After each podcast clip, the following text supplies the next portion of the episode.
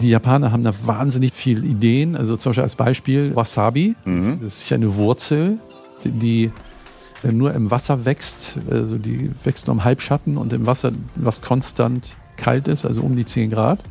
Und beim Wasabi kann man die Wurzel, also die wird ja mit dieser Haihaut, wenn man das hat man selten hier, ne? gerieben und dann legst du die, den Stiel ein und die Blätter. Wird komplett alles benutzt und alles seine eigene Identität. Ne? Das ist sehr interessant.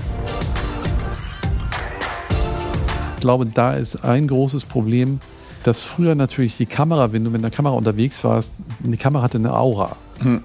Heute hat eine Kamera keine Aura mehr, weil jeder irgendwas fotografiert. Nur wenn man sich im Detail mal anschaut, was das eigentlich heißt, wie 1,2 Milliarden Chinesen ernährt werden müssen, wie 1,4 Milliarden Inder ernährt werden müssen, werden wir um eine Industrieproduktion von was auch immer nicht herumkommen. Hallo liebe Zuhörer von Eat, Drink, Man, Women. Als erstes möchte ich mich mal bedanken, dass ihr uns so regelmäßig und treu folgt. Damit wir aber weiterhin guten Content und gute Gäste einladen können, haben wir einen Sponsor, Partner auch für diese Folge, nämlich mit Schweppes von dem ich sagen kann, dass auch gerade in diesen heißen Sommertagen ich schon ganz gern mal einen Schweppes trinke, weil es erfrischend ist und ich es auch einen Longdrink gerne mag. In diesem Sinne, folgt mal Schweppes, guckt euch's an, kostet selber. Ich freue mich auf diese Folge, ich freue mich auf meinen Gast. Cheers.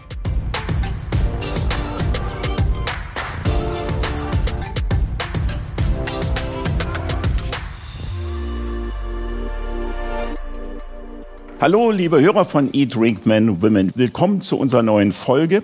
Heute habe ich einen Gast eingeladen, der für Bild, Fotos und ein bisschen wie Werbung zuständig ist, der ein Foodfotograf ist, der um die Welt gereist ist, tausend Länder besucht hat, der, ich würde sagen, so habe ich es zumindest eruiert, einer der besten seiner Zunft ist. Deswegen freue ich mich, ihn auch heute hier bei mir als Gast begrüßen zu dürfen.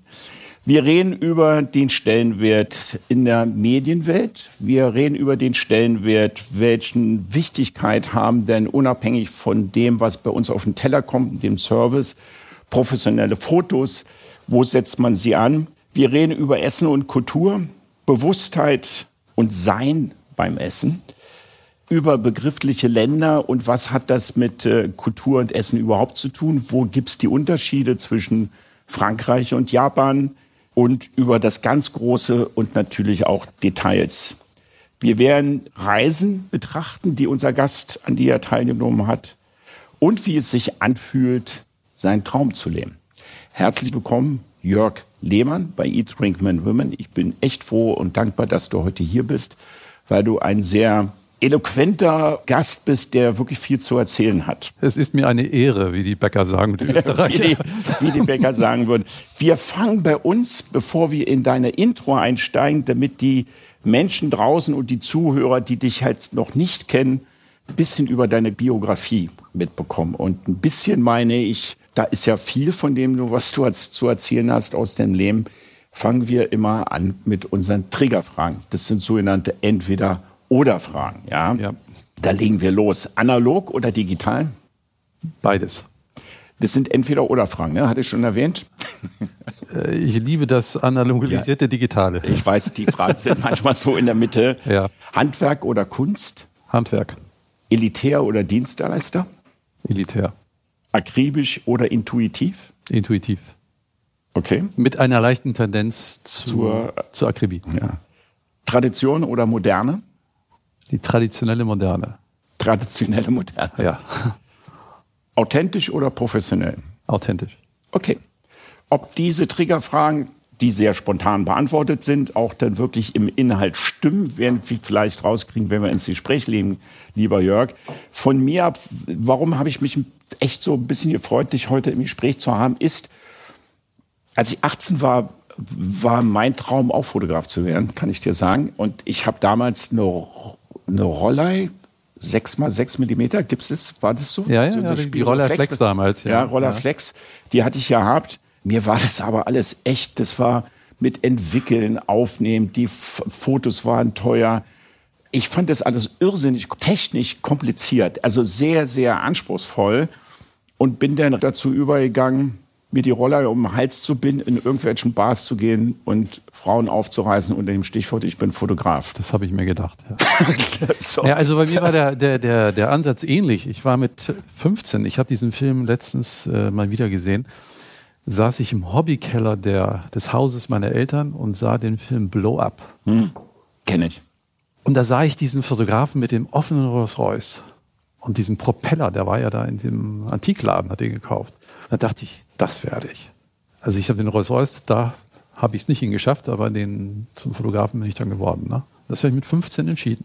Das lag aber auch daran, dass mein Vater Hobbyfotograf war und ich äh, die Nachbarkinder seinerzeit, als ich neun Jahre alt war, mit den Abfalldias gespielt habe und Dia-Vorträge gemacht habe in so einem Plastikprojekt. Aber Blau ab, das war doch schon der Film, der, der, hat ja in seiner Kamera noch so ein Messer gehabt, ne? in dem er die, war das der Film eigentlich? Das naja, also angelehnt war das äh, an David Bailey. Genau. Und der Regisseur Wie, Antonini hat das Film. Äh, Wie hieß der Schauspieler, der Blau ab? Äh, das habe ich vergessen. Ich auch. Äh, aber der hat eine, eine alte Nikon Mat gehabt, eine Nikon und äh, auch mit der Hasselblatt im Studio gearbeitet. Das war also mit dem Belichtungsmesser. Also so habe ich auch angefangen. Also, ja. Ist die Hasselblatt heute immer noch das ich der Rolls-Royce der Fotoapparate? Äh, ich habe die Hasselblatt äh, in Paris vor, vor vielen Jahren verkauft und habe mir jetzt eine die wiedergekauft von 1976. Ja. Dieses Geräusch, der Blick von oben und habe mir dafür jetzt ein 50 Millionen Digitalrückteil gekauft. Deshalb analog digital. Das ah, heißt also, ja. ich habe eine Kontrolle über das, was ich tue und habe aber trotzdem eine, eine mechanische Kamera, die nur Knöpfe hat, die ich auch brauche. Ich habe auch, normalerweise arbeite ich mit so einem Nikon-Zeug. Da sind von 100 Knöpfen, weiß ich bei 96 nicht, wofür sie sind und ich brauche sie auch nicht, weil ich arbeite immer noch analog, wie ich es damals gelernt habe. Ne? Kannst du dann uns ein bisschen dein Werdegang vom, du bist ja als Modefotograf gestartet, richtig? Naja, es war relativ du bist dramatisch. zum Foodfotografen uns kurz Ja, das schildern. ist eine, eine, lange Geschichte. Also äh, ich habe in Husum an der Nordsee eine Ausbildung gemacht in einem Fotoladen als Lehrling, wo ich dann Hochzeiten und Porträts fotografieren müsste. Und damals hat mir die Bilder noch retuschiert. Da hatte ich so einen Pinsel und so Farbe, ja. Und da habe ich dann die, die Bilder, die aus den Maschinen rauskommt, mit Lupe und so retuschiert. Und dann hatte ich aber in der Zeit mit 18 meine erste Fotoausstellung und war so von Zum Thema? Zum Thema? Thema war so, was man mit 17, 18 fotografieren kann, also Landschaften und Menschen ah. und so weiter. Und ja. war aber äh, relativ fokussiert auf diese Art Reportage wie Henri Cartier-Bresson. Das war mein, mein großes Vorbild. Ne? Und hatte dann äh, herausbekommen, äh, ich hatte kein Abitur gemacht, hier in Mittlerer Reife, hatte herausbekommen, dass man in, an der FH in Dortmund studieren darf. Also Fotografie dass da ganz besondere Professoren sind. Und dann gab es eine Aufnahmeprüfung zur Feststellung der besonderen künstlerischen Begabung. da habe ich denen meine Fotos geschickt. Ich habe so ein Thema gemacht, Eindeichung, äh, Naturschutz und so weiter. Und da wurde ich eingeladen und da waren 360 Bewerber und zwölf Plätze. So, und ich war der siebtbeste. Ja. Durfte aber nicht studieren, weil ich kein Abitur habe. Ja. Dann habe ich gedacht, ich mache das Abitur nach und dann habe ich das dann sein gelassen und wurde durch Zufall Assistenzfotograf äh, in der Mode. 1985 war das. Und auf einmal war ich in Mallorca, in Gran Canaria und die meiste Zeit in Amerika und habe dann parallel weiter fotografiert, also auch Mode produziert in Deutschland und bin dann dadurch in die äh, Modefotografie gerutscht. Ne? Also war eigentlich nur noch auf Reisen. Ne? Ich steige da mal ein. Ich habe mal die große Chance gehabt. Für mich war das auch so ein Traum. Da war ich ähnlich alt wie du nämlich zwischen 18 und 20 und vielleicht können sich die Leute noch daran erinnern, gab, früher gab es ja die Kataloge, Neckermann, Quelle-Kataloge. Ja, für die habe ich gearbeitet. Für die, aus dem Katalog hat ja. Otto Versand und wie man hieß, hat man sich aus dem Katalog seine Klamotten ausgesucht. Otto Versaut Hamburg. Otto Versaut Hamburg, hat man sich die Sachen ausgesucht und ich kannte damals eine Friseusin und die hat die damals die Model immer die Haare gemacht ja. um von den Fotografen abgeschossen zu werden. Die haben Schweinegeld damals verdient. Auch noch naja, also ich habe ich hab Friseure gehabt, ich habe Stylisten gehabt, Friseure. Und die Friseure damals, also ich hatte da einen Friseur, der stand den ganzen Tag in Miami nur im Wasser mit seinen Füßen mit einer Bürste und ab und zu mal Spray in die Haare. Die haben damals 500 oder 600 Mark am Tag Ja, verdient. die Lisa, die ich kannte, hat fast 1000 D-Mark bekommen. Ja, für Werbung, ne? Für unter Umständen. Aber Ja, jedenfalls. also wie auch immer, also äh, Wie auch immer. Jedenfalls durfte ich mitgehen als Lockenhalter. Also ich war der, der der die Lockenwickler halten durfte. Fand in, das war in Portobello News in Spanien irgendwie beim Marbella, da in der Nähe. Da ja, das ist der, der, der Yachthafen da. Der Yachthafen da. Ja, kenne ich ja. Und das war sehr lustig und schön und eine sehr unbeschwerte Zeit, in der man relativ viel Gutes. Wann war das? Als ich 18, äh, keine Ahnung. Naja, also guck mal, ich kann Also dir sagen, irgendwie 30 Jahre her wahrscheinlich. die, äh, die, so. nee, das müssen mehr als 30 Jahre ja, sein. danke Also die, schön. Ja, die, ich habe es nein, probiert zu überwünschen. Aber äh, äh, weißt du, ich bin in diese Szene, man muss dazu wissen, für die äh, Hörer im Podcast, die etwas später geboren sind, die meisten die uns. fetten, die fetten 80er Jahre, die sind in den Ende der 80er, 88, 89 vorbei gewesen. Also die äh, äh, Anfang der 80er war es so bei den Fotoproduktionen, es hat nicht zu viel gekostet, ja. Es musste immer der beste Champagner sein und so weiter. Also, ich, also 89, ich habe nicht mehr assistiert und gesagt, jetzt mache ich das nur noch alles selbst. Komme in eine Agentur in Hamburg, in Blankenese und es ging um einen Modejob, äh, Damenoberbekleidung für Headlage und Lampe. Dann sitzt, das war ein Samstag, war also nur das Pärchen, die Agenturinhaber da, und da sitzt der Agenturmensch vor mir und sagt, was willst du denn haben am Tag? Da sag ich, ich bin Anfänger, ne? also wollen wir sagen 800 Mark. Ne? Sagt er, nee, das geht nicht. Ja, sag ich, ist zu viel. Nein, zu wenig. Da habe ich gesagt, okay, dann lass es 1500 sagen. Ja, Ach, nein, sagt er, Fuchs davon, geben wir ihm 3000. ja. So lief das damals, die Verhandlung. Schöne gute alte Zeit. Ja, wenn du heute bei noch? 3000 anfängst, landest du bei 200. Ja. So, und insofern Oder wirst gleich rausgeschmissen. Ja, und, und diese Zeiten, wo, wo, man, wo man auch Respekt hatte vor den Kreativen, die ist vorbei. Und äh, das war natürlich, wie du sagst, eine gelöste Situation äh, auf dem Set. In, ich war meistens in Miami und San Diego. Hm. In Crenton Park ab 10 Uhr morgens gab es Corona. Ja. Und, die Getränk, so um das mal aktuell zu ja, äh, Corona mit der Zitrone und so weiter. Und da hatte man nur Spaß. Ich habe äh, drei Jahre nur im Hotel gewohnt quasi, ne, in der Suite. Und war als Assistent da, bitteschön, in der Suite. Also, Aber irgendwann warst du dann auch Fotograf, Hauptfotograf für die Models. Oder warst du die ganze Zeit nur Assistent? nee, ich war erstmal Assistent und habe dann nebenbei natürlich selbst produziert. Ja. Und habe in Anfang der 90er selbst fotografiert für Otto in, in Miami und in Südafrika. Ja. Wir sprachen vorhin über ja. Südafrika. Südafrika sind die Leute immer die Fotografen, weil das Licht so geil ist, right? Ja, es hat aber einen Nachteil, weil der Winter unten ist extrem stark. Das Licht ist sehr, sehr hart und das ist gar nicht so einfach zu handeln. Wir sind aber geflüchtet aus Miami, viele Fototeams, weil in, in Miami schon in Ende der 80er Jahren das Wetter, also durch den Klimawandel schon deutlich anders wurde. Ne? Ach Quatsch, ja. Ja, ja. ja, ja. in San, nach San Diego sind wir geflüchtet, nach Texas sind wir geflüchtet und so weiter und so fort. Ne? Mit dem Fotografen, mit dem ich damals unterwegs war, fragt mich nicht mehr nach dem Namen, würde ich jetzt auch nicht mehr sagen. Der hat alle Klischees eines Fotografen erfüllt. War egomanisch, arrogant. Also nicht zu mir, nicht zu uns, der sein Inner Circle, aber der ist schon sehr hart mit den Models um. Also wirklich streckenweise grenzwertig mit den Models umgegangen, hat die beschimpft, durchbeleidigt. Wie war damals deine Attitüde und hat sich die heute verändert? Naja, also das kann man ja ein bisschen vergleichen mit der Gastronomie. Also ich habe auch die Zeit in der Gastronomie gesehen, wo die, die Kasserollen flogen. Ja, Und es gab natürlich große Probleme bei einigen Fototeams, weil auch sehr viel Drogen im Spiel war. Ich habe das selbst nicht erlebt. Also ich habe im größten Teil mit französischen Fotografen gearbeitet, der sehr, sehr respektiös war. Und ich war auch gar nicht als jemand, der ich durfte seine Kameras gar nicht anfassen. Meine Aufgabe war, gute Stimmung zu machen und mich um die Models zu kümmern. Und ich fand, das, das war eigentlich guter Job. sehr, sehr guter Job, ja. Dann habe ich recherchiert, dass du die größten Teils deiner Lebenszeit oder mit einer großen Teils oder wo du deine Heimat in Anführungsstrichen gefunden hast, war Paris und Japan.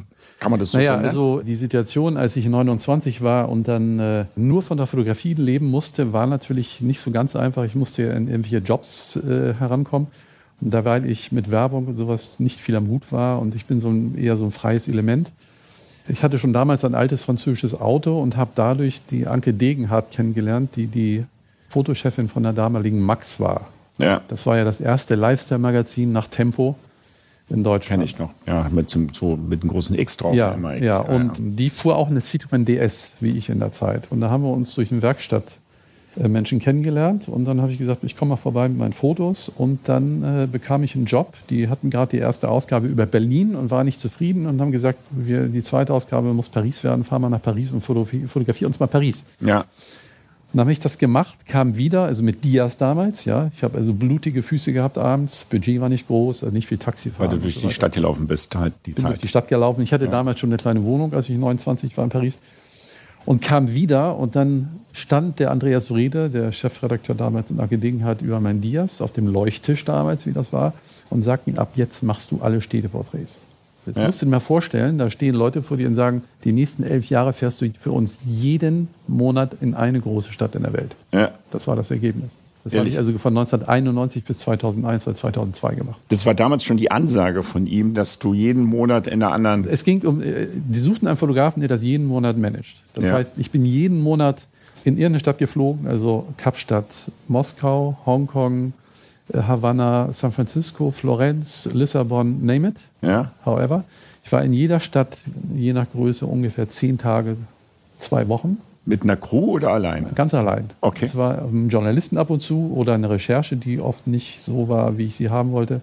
Und hatte dadurch natürlich äh, also eine unfassbare Reisetätigkeit. Ich bin also 91 nach Paris, 92 nach Paris gezogen, war aber in den ersten Jahren tatsächlich nur drei Monate im Jahr da weil ich mit der Senatorkarte eigentlich immer nur irgendwo Flieger saß. Ne? So Wahnsinn. war das. Ja. Also, und in Paris äh, war das dann so, dass ich für den Feinschmecker und für Essen und Trinken jahrelang das Monopol hatte. Also alles, was irgendwie kulinarisch war, Winzer, Produzenten von Zitronen, von was auch immer, Köche des Monats. Ich habe ganze Hefte gemacht. Es ging alles über meinen Tisch. Wieso? Also äh, was haben die in dich gesehen, was andere Fotografen nicht hatten? Naja, der erste Teil, der erste Punkt war, ich, ich war vor Ort. Ne? Der zweite ja, das, Punkt war, ja, ich äh, sprach Französisch. Sprech, äh, sprachen sehr wenig Fotografen Französisch. Aber es gibt ja natürlich viele französische Fotografen, die. Ja, aber die, mit denen können sie da nicht sprechen. Also äh, dazu können wir später nochmal was ja. sagen, warum ich dann nach Berlin gekommen bin.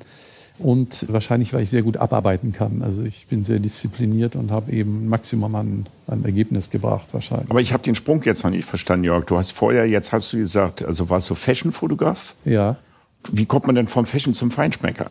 Naja, die dann, und dann kommen wir zur Gastronomie. Da kommen wir zur Gastronomie. Die Situation war, dass ich seit 85 ja letztendlich jahrelang nur noch in Restaurants saß, äh, woher ich ja nicht kam. Also kulinarisch war bei uns zu Hause, meine Mutter hatte, meine Eltern vier Kinder, war nicht viel los. Geboren Aber wo? Sag's mal noch mal kurz. In Husum. In Husum, das ist ja Husum äh, an der Nordsee. Nordsee ich ja, genau, ja, ich komme ja. aus Münster eigentlich. Ja. So, und, und äh, da ich nun nur noch in Restaurants war, also in, in Miami äh, fünfmal in der Woche Sushi gegessen haben, in Collins Avenue, und durch die anderen Reisen saß ich natürlich ständig, meistens allein in irgendwelchen Restaurants und habe dadurch den Genuss gelernt. Den habe ich, den habe ich gelernt und kultiviert nachher, vor allem Französisch und habe dann durch Zufall einen Feinschmecker-Redakteur kennengelernt und die haben mich dann, die waren natürlich froh, dass ich da war. Die hatten keinen in Paris und dann ging das los. Ne? Und da habe ich nebenbei Mode fotografiert. Also ich habe Max gemacht, die, die vielen Reisen. Dann habe ich auf einer, also ich war zum Beispiel in Sydney, da habe ich Feinschmecker fotografiert und für Porsche Magazin noch mit fotografiert.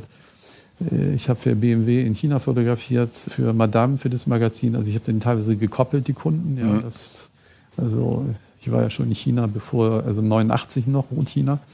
Und da habe ich die Kunden dann, damit ich nicht hin und her reisen musste, zusammengelegt teilweise. Ne? In der Recherche habe ich gelesen, du bist ja dann auch zu Kochbüchern übergegangen und hast so roundabout 50 Kochbücher illustriert. Also nee, wesentlich mehr. Also ich, mehr? Äh, ich habe 2003 mein erstes Kochbuch gemacht. Ich bin jetzt bei 94. Bei 94 Kochbüchern. Ja, ja. Was sind es für Kunden, die Kochbücher sich fotografieren? Sind es die, sind, reden wir dann immer schon, also Kochbuch wird dann meistens schon von den Sterneköchen oder wie würdest du den Kundenklientel bezeichnen, wenn jemand die, sagt, die für wen? Beauftragen? Ja, genau, wer beauftragt? Naja, das sind meistens Verlage oder sind Bücher, die ich selbst erfinde. Also angefangen habe ich mit Gref von Unzer damals mit südfranzösischer Küche. Das lag natürlich nahe, weil ich in Paris bin. Und ich habe also eigentlich alles abgedeckelt. Also Chinesisch, äh, Vietnamesisch, äh, Indisch, vegan, Dingsdiät, Blabla-Diät, also Fleisch, Gemüse, vegan, äh, vegetarisch und so weiter. Also es ist ganz unterschiedlich. Da sind natürlich auch Chef-Kochbücher dabei, also Alain Ducasse zum Beispiel, mit dem habe ich damals, für den ich zehn Jahre in Paris gearbeitet. Ich habe mit dem Christian Lose ein Buch gemacht, ich habe mit Tim Raue ja. drei oder vier Bücher gemacht, wir machen jetzt wieder zwei. Mit Heberlin habe ich drei Bücher gemacht, aber äh, ist glücklicherweise sehr unterschiedlich. Ne? Ich will es nochmal verstehen, Jörg, weil ich, ich finde es ganz spannend. Es gibt ja, wir kommen gleich, wir dringen gleich ein bisschen in die Digitale und Instagram vor, weil mhm. heute macht ja fast jeder seine Fotos, ja. ich sag mal, wahrscheinlich aus deiner Sicht mehr schlecht als recht, seine eigenen Fotos. Aber was hat der Feinschmecker in deinen Fotografien gesehen, dass er sagt, du bist unser Fotograf von Feinschmecker? Ich frage auch noch deswegen nochmal nach, weil ich glaube, dass der Erfolg des Feinschmeckers wesentlich von den Fotos abhängt. Ich schiebe noch eine Frage hinterher. Wird ein Kochbuch wegen den Fotos gekauft oder wegen dem Content? Puh.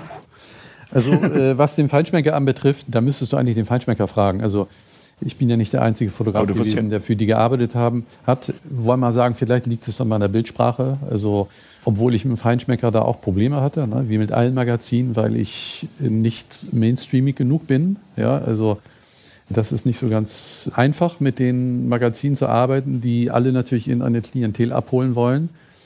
Also ich sehe mich nicht als Mainstream-Fotograf, die ich nicht unbedingt so in meiner Fotografie abdecken kann. Ja. Also ich mache gern Bilder, wo nicht alles zu sehen ist. Also ich mag gern das Geheimnis im Bild und mag das nicht so gern, wenn äh, Chefs, Küchenchefs zum Beispiel mit verschränkten Armen vor mir stehen. Ja.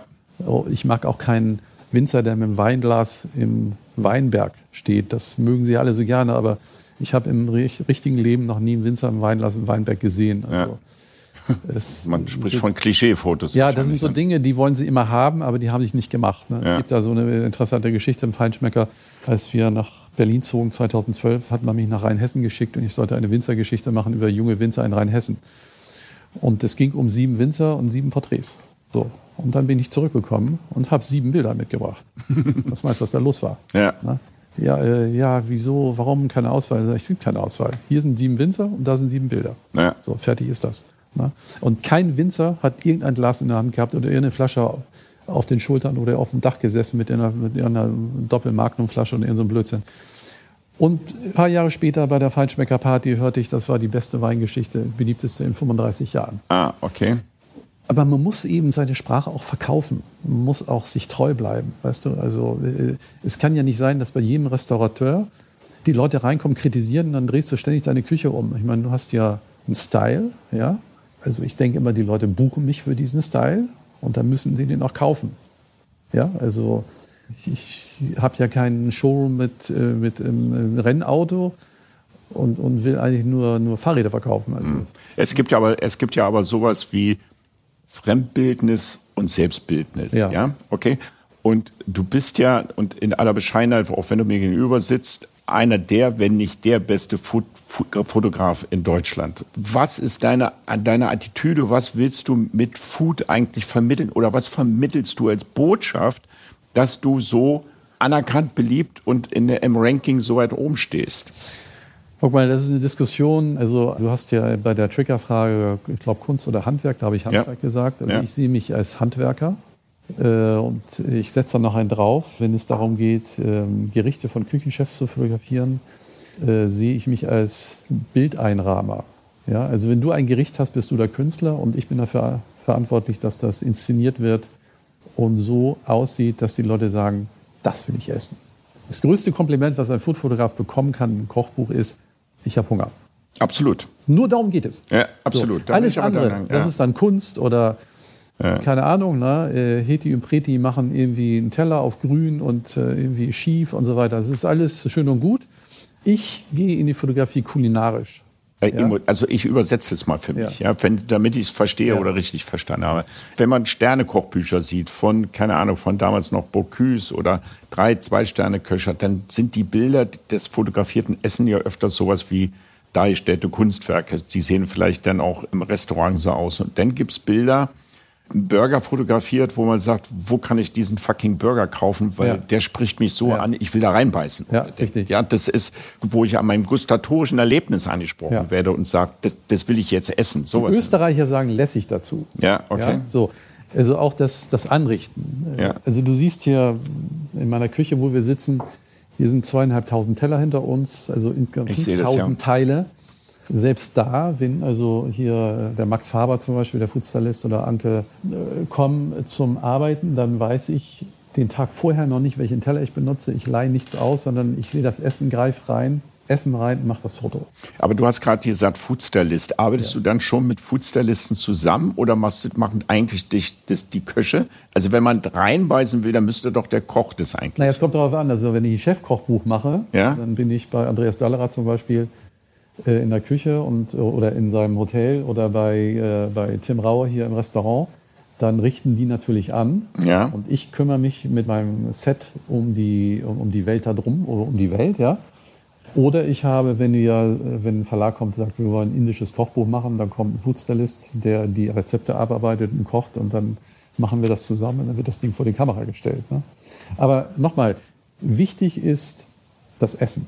Was ich dazugebe als Fotograf, das Licht und der Teller, das ist subtil da, aber was mich als Betrachter interessiert, ist ja das Essen und also die Technik. Ja, Herrgott. Ja. Ich meine, Wen interessiert die Technik? Ne? Aber so wie du berichtest, und dann sind wir damit fertig, dann habe ich, glaube ich, auf den Punkt gebracht, du hättest jetzt auch Architektur oder weiterhin Menschen fotografieren wollen. Da hast dich aber ab einem bestimmten Zeitpunkt hast du dich für Food interessiert. Ja. Ist es der, bist du zu der Food-Fotografie gekommen, weil du sagtest, wow, ich bin jetzt, Food ist für mich eine wesentliche Säule oder Bestandteil meines Lebens. Mhm.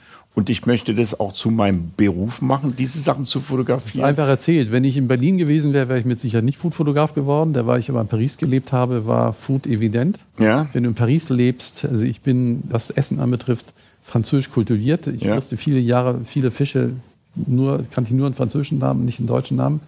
Und ich esse und trinke einfach. Ich fresse und saufe gern fertig. Ja. Ne? So, und das ist natürlich praktisch, weil das ist dann mit Fotografieren sehr kompatibel. Aber das ist Frankreich geschuldet, würde ich mal sagen. Also, Kannst du mir eine Frage zwischendurch ja. kurz beantworten? Warum können wir Berliner Deutschen kein Croissant backen? Das ist eine sehr gute Frage. Es gibt ja inzwischen welche, Oder ein Baguettebrot. Ja, Baguette, also ja, aber ich rede vom schlichten Baguettebrot. Das ja, ist ja aber, der Wahnsinn. Also du kannst ja kein Baguette gute essen. Diskussion. Also bei, bei den Croissants ist es so, dass es ja, als wir hierher kamen vor zehn Jahren, keine Croissants gab, die man Croissants nennen könnte bei mir war es so, ich war acht Jahre, habe ich bei meinem Bäcker gewohnt, also vier Jahre, dann bin ich ihm hinterhergezogen, damit ich seine Croissants essen kann. Ich war immer über ihm habe es morgen gerochen. Ja. Das Croissant au beurre, ja. das kann man nur, wenn man verstanden hat, wie das funktioniert und wenn man die, richtigen, wenn man die richtige äh, Patissierbutter hat, wenn man jemanden hat, der tourieren kann und so weiter und so fort. Und das wird eben hier abgekürzt, weil viele da Margarine reinmischen und so weiter. Also die, die respektieren die Regeln nicht. Ne? Ja. Und aber in, in, in Berlin gibt es jetzt durchaus sehr, sehr respektable das stimmt. Croissants. Also La Maison macht sehr gute Croissants. Also ja. Gibt's es gibt zwar eine Bäckerei, die heißt Gorilla, die habe ich gerade entdeckt. Die sitzen einmal in der Hermannstraße in Neukölln. Ja. Fast Pariser. Albatros oder wie? Oder? Nee, die heißen Gorilla. Also Gorilla. Ja, die gibt es zwei Läden von, die müsste ich auch mal ins Podcast nehmen. Also die haben auch ein Croissant, das ist Das ist sehr interessant, weil als wir hierher kamen, habe ich meinen Bäcker in Paris angerufen und gesagt, Rudolf, du musst hierher kommen. Das, was er da macht, also mit Showbäckerei und so weiter, das läuft hier. Ne? Und wir sehen, dass es läuft. Aber es läuft auch nur, weil wir hier eine internationale Crowd haben von ja. Leuten, die auch bereit sind, für ein Croissant 2,60 Euro ja, oder sowas ja. auszugeben, der in Paris nur 1,20 Euro kostet. Aber die Klientel ist da und ich glaube auch, dass Berlin dann noch mehr Luft nach oben hat, ne? wenn es äh, Absolut, äh, ja. Also auf dem Sektor. Aber ich kann mich an ein, exakt ein tolles Gericht erinnern, was ich in Berlin in den letzten zehn Jahren gegessen habe. Wie in den letzten zehn Jahren? Ja. Okay, dann bin ich aber gespannt, warum du hier lebst und trotzdem irgendwie nur ein Gericht gegessen hast. äh, als ich nach Berlin kam, hatte ich äh, vom Feinschmecker die Aufgabe, Christian Lose zu fotografieren im Regent Hotel den ich vielleicht schlecht bearbeitet hätte, wenn ich mich nicht zurückgehalten habe. Aber er ist ja auch sehr kräftig. Er war sehr verspätet, aber wir haben uns dann doch angefreundet und ich saß dann eines Tages für ihn im Restaurant und seine Spezialität war dieser riesen Turbo, also der Steinbutt, 17 Kilo, glaube ich. Und der wurde damals, das mag ich so gern, an den Tisch rangefahren und dann isst du diesen Steinbutt an der Grete, der ist dann so hoch. Ne? Ja. Mit Butter, Knoblauch, einem Steinblitz und ich glaube Rosmarin oder Thymian ja. oder so. Ja brachial. Also, Herr Christian Lose ist auch ein sensationell guter Koch. Das, das ist, es lassen, ja. gibt für mich auf dem Level habe ich einen Koch kennengelernt inzwischen in Berlin. Das ist er. Der hat ja, glaube ich, gar kein Restaurant mehr. Nee. Der äh, natürlich ist französisch geprägt. Ja? ja. Und der zweite Koch ist Franzö. Fra er hat in Frankreich gelernt. Unter ja. harter Schule noch mit, mit Schläge in der Küche und ja. so weiter und so weiter. Also, und, und da muss man sagen, weil ich bin sehr, sehr bezogen auf das Naturale so. Ne? Und der, der zweite gute Koch, das war eben Norbert Krüger, der bei ihm gearbeitet hat. Mit dem habe ich ein Buch gemacht, Tacht.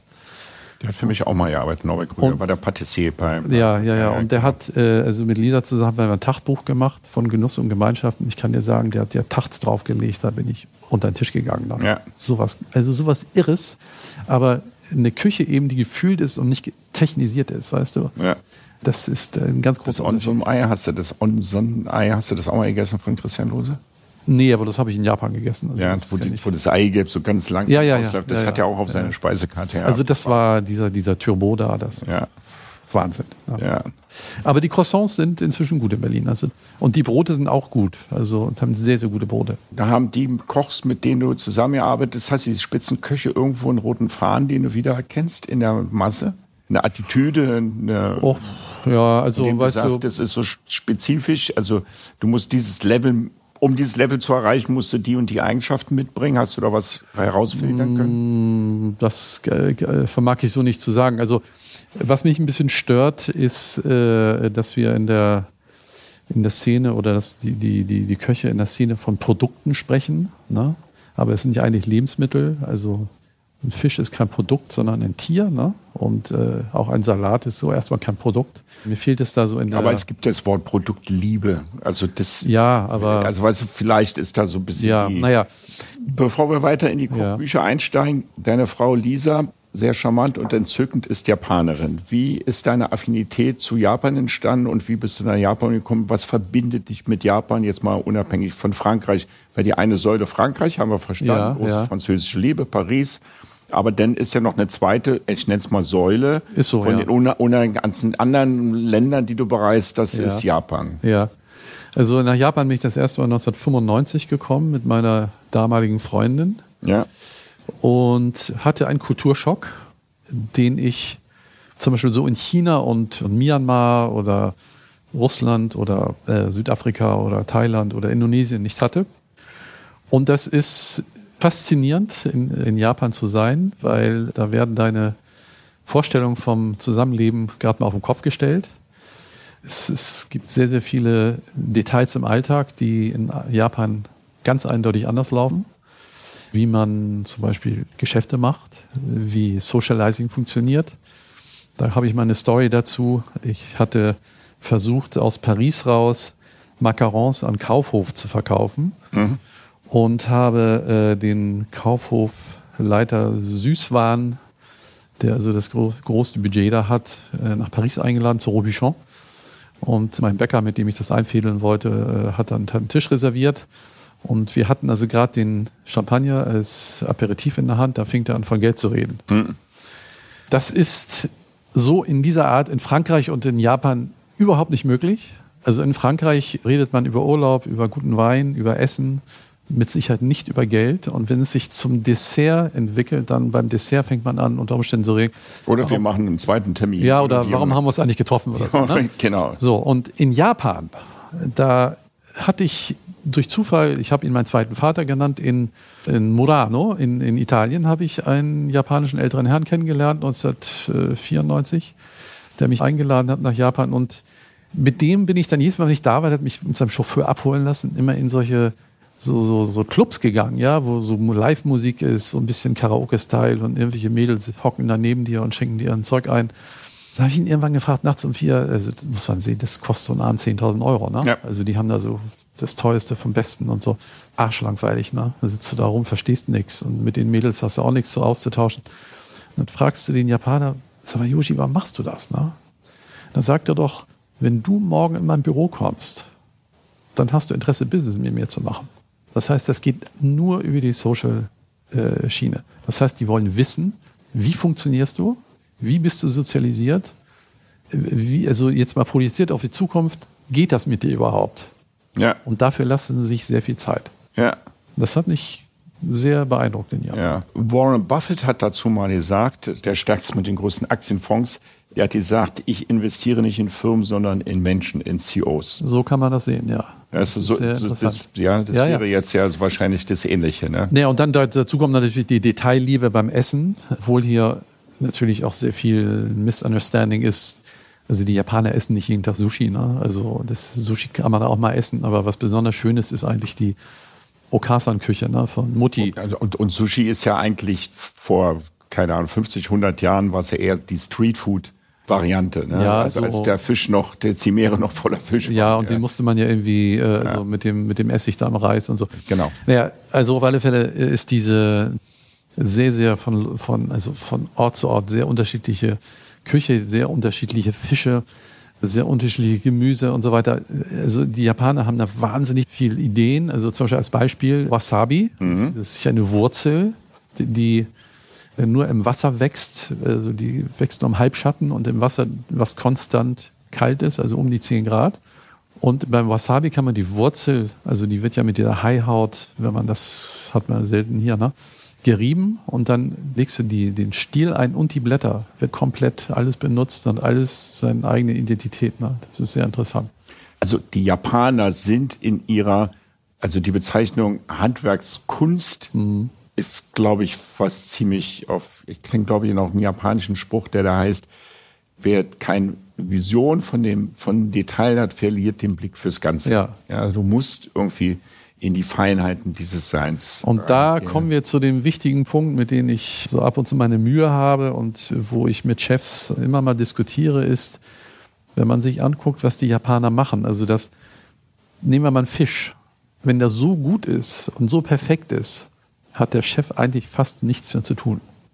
Also was ich toll finde in Japan ist, dass das nicht denaturiert wird. Weißt Ja. du?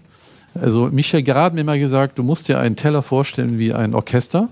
Da gibt es einen Orchesterchef, der hat 70 Prozent. Und dann gibt es drei Violinisten und vielleicht noch einen Klavierspieler. Aber du musst sehen, wer ist der Hauptdarsteller hier? Wer hat die Hauptrolle? Und das muss man erkennen. Und das ist in Japan der Fall. Ja, In Deutschland nicht immer leider. so aufs Wesentliche reduziert. Richtig. So was in der Art. Richtig. Da sind wir gleich beim Thema, was ich vorhin im Intro angesprochen habe, Küche und Kultur. Kann man über die Küche aus deiner Sicht auch kulturelle Gegebenheiten erkennen? Naja, sicherlich. Also in, in, in der Küche, also für uns ist das Hauptissue hier unsere Küche. Wir leben ja, in, wie wir, wir leben ja quasi in der Küche hier. Und an der Art und Weise, wie die Leute die Gerichte zubereiten und wie sie damit umgehen, also ein ganz, ganz großer Punkt, wenn du in Asien, da bist du auch unterwegs gewesen, ist diese unendliche Gastfreundschaft. Na? Also die Leute haben drei Karotten, haben wenig zu essen und die drei Karotten, wenn du abends kommst, die werden serviert. Ja? Also äh, man tut alles, um es der Person gemütlich zu machen, wenn du kommst. Und das ist ein ganz, ganz hohes und wichtiges Gut in Japan. Wobei in Tokio ist es natürlich so, dass viele Leute durch die hohen Preise eher ins Restaurant gehen, weil die Wohnungen so klein sind, dass man da schwerlich äh, irgendwas servieren kann für mehr, also für mehr als vier, vier Personen. Ne? Aber auf dem Lande in Japan, es dreht sich alles ums Essen. Und wenn du Diskussionen verfolgst in Japan, in China, die Aber reden was sagt uns das über über die Kultur aus? ja, das, das sagt für mich was aus, was der Schwerpunkt ist, dass sie, äh, die Kultur ist für mich, dass ich das, was ich in meinen Körper reinpacke, dass das zu meinem Wohlbefinden beiträgt und dass äh, das Wichtige ist, wie wir über Flugzeuge zu reden oder so. Also die Kultur ist kulinarisch. Also äh, das ist das Zentrum des Lebens tagsüber, ja. Nun haben die Japaner ja eine Shinto-Religion und den Buddhismus. Die sind ja zwei Religionen. Na, die, haben, die haben auch teilweise drei oder vier. Also die ja, aber Shinto nicht ist ja so eine Ja. Naturreligion, Ja, eine ja. sehr naturverbundene Religion. Deswegen will ich da noch mal mitkommen. Sind es Widersprüche für dich gewesen oder wie, wenn ja, wie bist du damit umgegangen, wenn du in Fernsehen Bilder oder in Berichten gehört hast, dass die Japaner so und so viel Delfine wieder abgeschlachtet haben?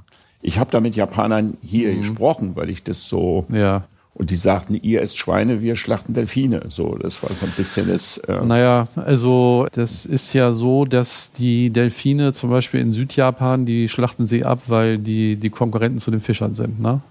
Also, ja, ja. ja. Ich persönlich habe da eine ganz eindeutige Meinung. Ich finde das, was da in Japan und auch in anderen Staaten abgeht, absolut überhaupt nicht zu rechtfertigen. Ich habe auch Wal mal gegessen, also in Dosenform in Paris aus Japan und dann frischen Wal in Tokio auf dem Fischmarkt. Äh, das habe ich bereut. Danach ging es mir tagsüber nicht mehr so gut. Aber ich finde, das muss aufhören. Ging dir nicht so gut, weil der Wal nicht gut war? Oder nee, weil das war viel zu viel Fett. Das kann dein, dein Körper gar nicht ver- Ah, alles das klar. Okay. Unmöglich. Ja, also, da okay. bist du, du bist zwei Tage krank. Ne? Ja. Aber in der heutigen Zeit ist das absolut nicht mehr, also das, das kann man nicht zulassen. Und die sagen ja, die machen Wissenschaft und Das ist ja, alles Blödsinn. Das also das ist die Japaner wie die Chinesen, wie die Russen. Also auf Arte ist gerade ein Film, habe ich gesehen, über die nordkoreanischen Fischer da. Also das ist die Ozeane, wenn wir so weitermachen, sind nicht mehr lange das, was wir sein sollten. Deswegen esse ich zum Beispiel eigentlich kein Fisch mehr. Ah, das wäre jetzt. Eigentlich Veganer. Aber okay, dann, dann, dann würde ich jetzt eine provozierende Frage hinterher schieben.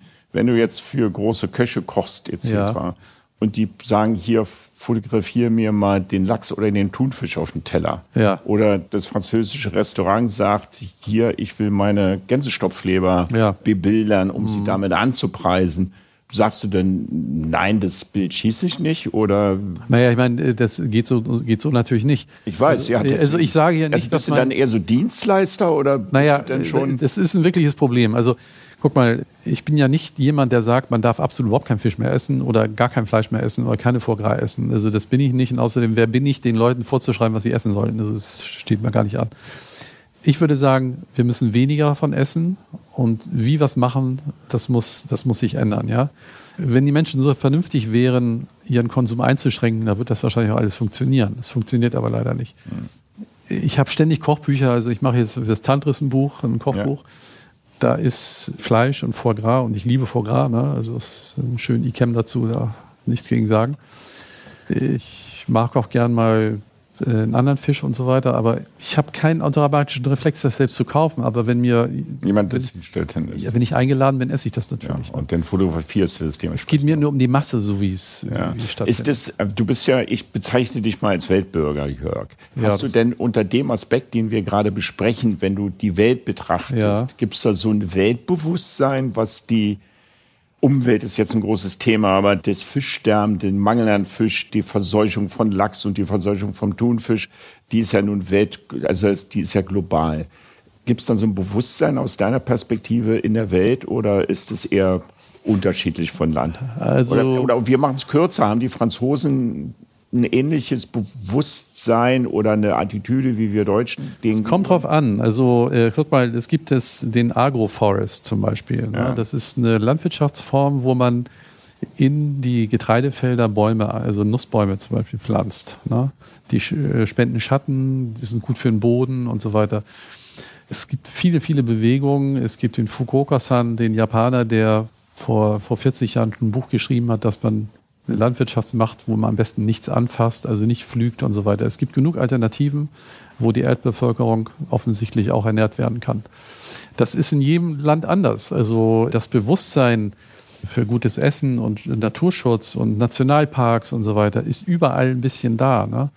Nur wenn man sich im Detail mal anschaut, was es eigentlich heißt, wie 1,2 Milliarden Chinesen ernährt werden müssen, wie 1,4 Milliarden Inder ernährt werden müssen, werden wir um eine Industrieproduktion von was auch immer nicht herumkommen. So und Bewusstsein hin, Bewusstsein her. Ich glaube, die Zeit läuft uns weg. Und ich habe durch Zufall letztens den Film gesehen aus den 90er Jahren, La Belle Verte. Mhm. Es geht um ein paar Leute, die sind auf einem anderen Planeten einfach, haben sich da ihr Leben gemütlich gemacht. Okay. Und dann reist die Mutti dann ja. mal nach Paris und guckt sich da um und versteht gar nicht mehr, dass ja. die da immer noch Autos fahren und so weiter ja. und so fort. Guck mal, ich bin 61, ich weiß nicht, wahrscheinlich in unserem Alter, in 20 Jahren wird sich das noch irgendwie so ausgehen, wie die Österreicher sagen. Ne?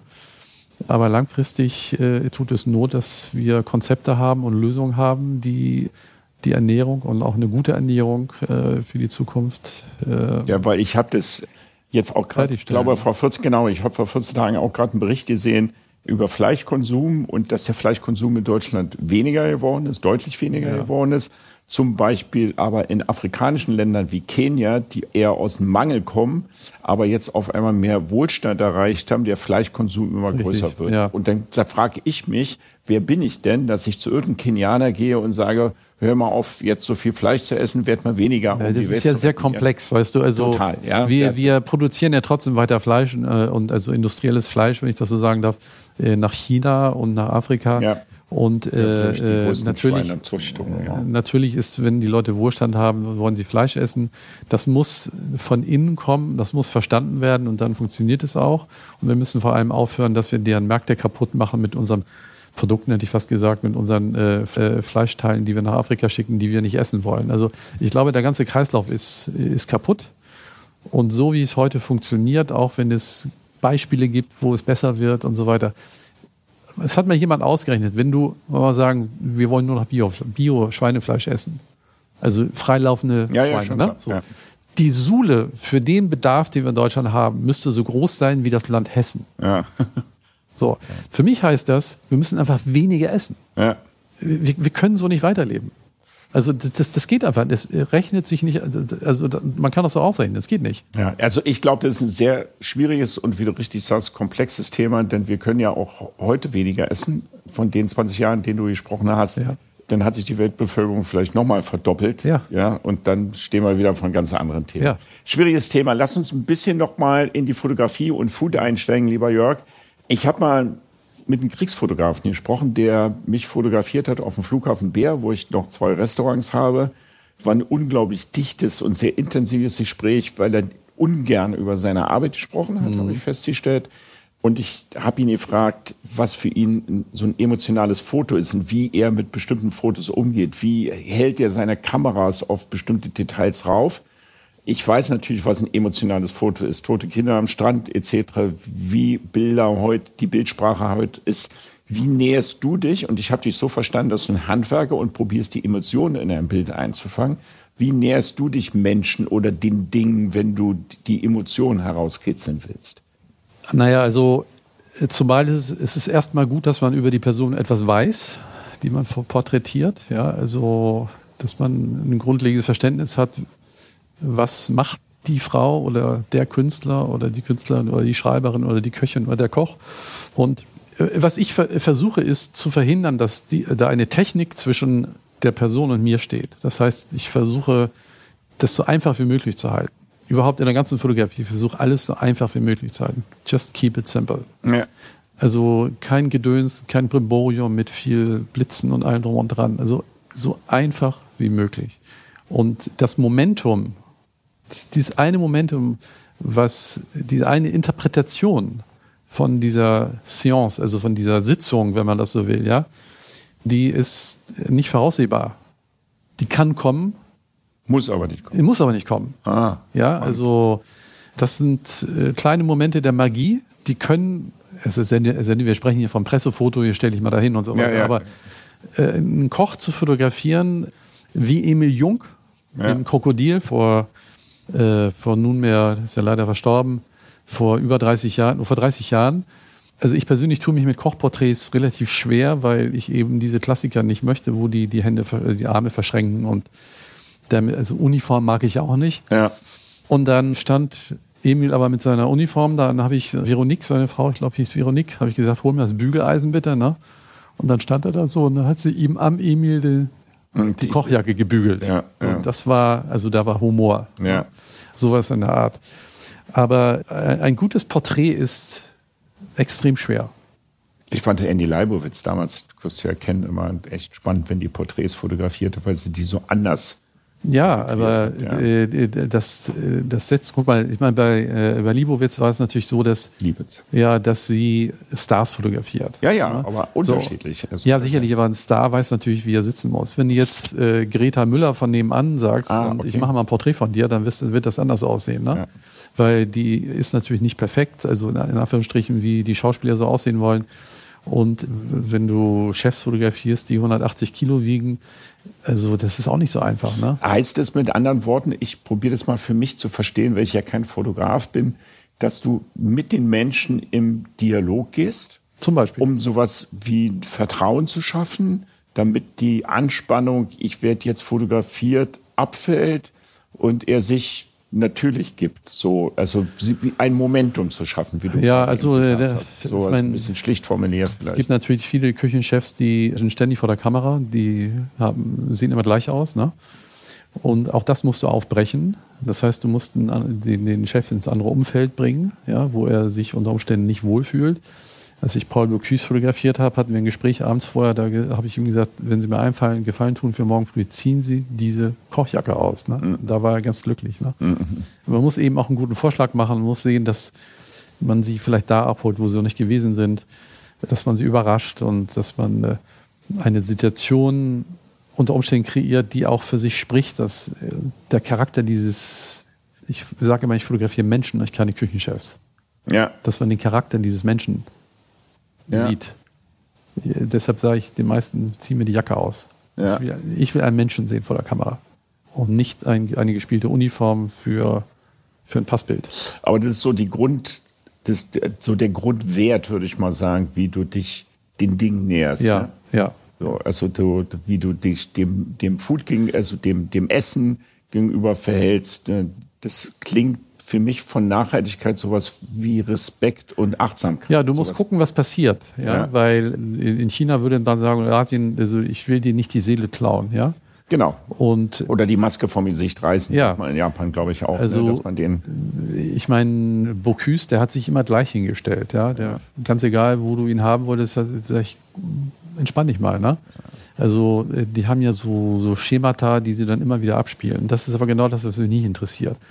Also ich habe auch schon Fotos gemacht, da standen sie einfach nur irgendwo in der Tür. Das war dann das Foto. Ne? Also ich suche was Dichtes im Bild, ja, was Konzentriertes. Das habe ich mal erlebt. Ein epochales Erlebnis hatte ich dahingehend, Jörg, dass ich mal sowas im Film, sowas wie Zen-Metapher erlebt habe. Und das, ich kann ja genau den Film sagen, das war American Beauty. Und in diesem Film war der Protagonist ein Sohn von einem General, der von verkappter Homosexueller gewesen ist und dementsprechend den Sohn relativ streng erzogen hat. Und der hat sich der Fotografie gewidmet und wollte so ein bisschen den Augenblick äh, einfangen, fotografieren und filmen. Und dann hat man im, in der Kinoleinwand eine schlichte Plastiktüte vom Wind, durch den Wind über die Straße wehen sehen. Und diese Schlichtheit dieser Plastiktüte, weil es ja nichts Besonderes ist, sondern es war ja einfach nur ein Gegenstand, hat aber die, die Schönheit für mich damals sowas eingefangen, dass man sich auf die Dinge einfach mal anders betrachten und sie nicht benennen muss. Man muss sie auf sich wirken lassen, weißt du? Und das, das hat für mich so einen nachhaltigen Eindruck gemacht, dass ich am dem Moment probiert habe, auch ohne zu werten, wie man es ja zum Beispiel in der Meditation auch macht, nicht zu werten, die Dinge auf mich zukommen zu lassen. Das Also ich, ich sage immer ja. scannen, ja. Also Ja. ich kann jetzt mit, mich mit dir unterhalten und weiß ganz genau, was hier um mich hier links und rechts passiert, kann aber immer noch bei dir sein. Die, die, die, die Stärke, die du brauchst, ist, dass du ein Foto auch voraussiehst, Ja. was passieren kann, aber auch die Situation in dem Moment mitnimmst, wo sie da ist Ja, wo sie passieren könnte, weil du, also ich habe ein, für einen Feinschmecker eine Reise gemacht nach Frankreich in die Provence und da gibt es ein wunderbares Restaurant, wo es den Lièvre, à la Royale in deux Façons gibt, also mit Foie und ohne, also Fasson Senateur und das andere habe ich vergessen. So, und der Chef, ich war zur Mittagspause da, also zum Mittags, also kurz vor Mittagessen und da haben die Mitarbeiter gegessen und der Chef saß, die Sonne schien dann so rein, ich zeig's dir, haben wir das Bild. ja. Da ist so ein kleiner, runder, gemütlicher, ne? Mit seiner blauen Schürze. Und der saß da wie in einem Gemälde aus Holland, aus dem 16. Jahrhundert und hatte die Gabel und aß irgendwie ein Stück Torte, glaube ich. Jetzt, so- das Gesicht Oh. war im Halbschatten. Und In, ja, so, da waren so, so, so Schattenflecken. vor- ja, also, mir, ja. also einfach unfassbar. So. Und das passiert in einer Sekunde oder einer halben Sekunde. Und das musst du mitnehmen. Und das musst du sehen. Weil das kannst du nicht bauen. Kannst du eigentlich noch unfokussiert durch die Welt gehen? Ja, ist eine gute Frage. Ich äh, versuche mir gerade anzugewöhnen, ohne Kamera loszulaufen. Ja, ich fand es wichtig. Ich, wenn ich hab, wenn ich in Urlaub gefahren bin, habe ich irgendwann die Kamera beiseite gelegt, Hm. Richtig, weil ich ja. fand es echt anstrengend, weil ich ganz gerne manchmal so im Flow bin und mich treiben lasse und Ja. in der Emotion sein will. Und wenn ich visual, visualisiert bin, bin ich aus meiner Emotion. Also das ist bei mir öfters so ein, der Beobachtende lässt sich nicht so schnell in der Emotion Das ist eben sehr selektiv mit der Kamera. Du, Ja. die, du, du scannst die Welt ja quasi in kleine Pixel. Ne? Und ohne Kamera ist man, kann ja trotzdem gucken, aber ich muss auch nicht alles mitnehmen. Ja. Ich muss nicht alles fotografieren, ich muss nicht alles festhalten. Warum muss ich das festhalten? Blendest du das Hässliche aus? Und Ja, suchst du nur das Schöne sozusagen? Das äh, versuche ich seit 50 Jahren. Das ist sehr, wird immer schwerer. Wobei die, die Frage, was ist hässlich, was schön ist. Ne? Ja, ja, ja, Also, aber es gibt auch hässliche Dinge. Also wenn du ja, individuell unterschiedlich. Alles Also cool. Tokio zum Beispiel, ich bin ein paar Jahre nach Tokio gefahren, habe so ein Projekt gemacht mit einer alten Mamiya, Ja. doppeläugigen Filmkamera, also doppeläugige 6x6 Film und habe den öffentlichen Raum fotografiert ohne Menschen. Und in Tokio ist sehr viel hässlich, aber diese Hässlichkeit hat auch dann irgendwie eine, eine profonde Schönheit. Ne? Und man muss sie nur sehen und sie ins richtige Verhältnis setzen. Also in der richtigen Proportionen muss man sie sehen. In, in der richtigen Farbstimmung, in der richtigen Lichtstimmung. Und es ist also reinste Schönheit ist teilweise auch langweilig. Ne? Also ja. da gibt es noch ein bisschen was. Ich habe Bilder analog mal fotografiert und ich habe so drei Schuhkartons mit Bildern noch bei mir in der Schublade. Du wirst wahrscheinlich Hunderttausende davon haben und katalogisiert, aber ich habe die und irgendwann ist man dazu übergegangen, digital zu fotografieren und die Bilder im Computer abzuspeichern, hat sein Fotoalbum im. Computer. Mhm. Sie packt mich überhaupt nicht. Ich habe, glaube 20.000 Fotos in meinem Computer. Ich schaue sie mir relativ selten an, außer ich suche mal irgendeinen Punkt aus dem, aus dem Dings. Also sie packt mich nicht. Außer ich hole die analogen Bilder aus meiner Schubkiste raus, gucke die wieder an, ist da so eine Vergänglichkeit in der Fotografie, die irgendwann mal Vergangenheit ist? Oder entsteht da aus deiner Sicht wieder was, was, sagen wir mal, Handwerk ist oder so? Naja, es gibt ja eine Tendenz bei jungen Fotografen, hat mir der Mann hier im Labor gerade gesagt, die also mit einer Leica und Nikon durch die Gegend rennen. Wie Schellackplatten jetzt wieder ja, aber sowas. Also ich es wieder auflegen mit Platten. Ja. Ich finde das im Prinzip sehr interessant, ja. weil äh, das ist aber nur interessant für den Macher, weil man als Fotograf dadurch, dass das Filmmaterial teuer ist und auch früher teuer war, sich natürlich einschränkt und viel selektiver arbeitet. Ne? Also Genre, deshalb bin ich zu den Redaktionen gegangen und habe denen nicht 5000 Bilder gegeben, sondern teilweise nur 100 oder 50. Ne? Ja. Im Machen ist die, das Interesse. Wenn du mir ein Foto vorlegst und sagst, habe ich digital analog fotografiert, das ist mir völlig Latte. Hauptsache das Foto ist gut. Ja. Wie du da hinkommst, ist dein Problem. Ja, also die Übersetzung heißt, egal ob ich digital 100 Bilder in einer Sekunde abschieße, ich sag's mal ein Beispiel, oder ich mache nur ein Bild in einer Minute, Hauptsache der Momentum ist aufgefallen. Naja, also wenn du bei den 100 Bildern das Bild hast, ja. ist es gut. Schade, dass dafür 100 Bilder braucht ist. Ne? Ja, Man ja. könnte das ja auch in einem Bild machen. Aber äh, für den Betrachter, guck mal, da der Schwarm, der da hinten hängt, den habe ich am Tegernsee fotografiert. Da hat noch keiner gefragt, ob ich das digital oder analog fotografiert habe. Das ist dem Betrachter egal. Das, also, sagt dir das Bild was oder sagt dir es nichts? Ja. Wenn es dir nichts sagt, ist es auch egal, ob es analog oder digital ist. Und das heißt, wenn ich äh, im Restaurant sitze und ein Eis esse, kann ich dir jetzt sagen, dass es ein Pacojet ist oder die Maschine aus, aus Italien. Ja. Aber ist mir eigentlich wurscht. Das ist mir völlig latt. Nein. Kennst du ein Pacojet oder die Maschine aus Italien? Jetzt ehrlich? Das kann man schon, in der Viskosität kann man das erkennen. Ehrlich, ja. Aber okay. es geht darum, schmeckt das Zeug. Ja. Darum geht es. Und ja. ob der Chef da so eine Maschine hat oder nicht, ist mir total egal. Ja. Okay. Und das ist in der Fotografie auch so. Das heißt, ich habe viele Fotografen sehen, gesehen, die, die mit sieben Objektiven durch die Gegend laufen und drei Kameras und 20 Kilo am Tag durch die Gegend tragen, wo es eigentlich viel schöner ist, eine Kamera mit einem Objektiv zu haben, sich darauf zu beschränken, was man damit machen kann. Keep it simple. Wie fühlt es sich an, wenn man so seinen Traum lebt?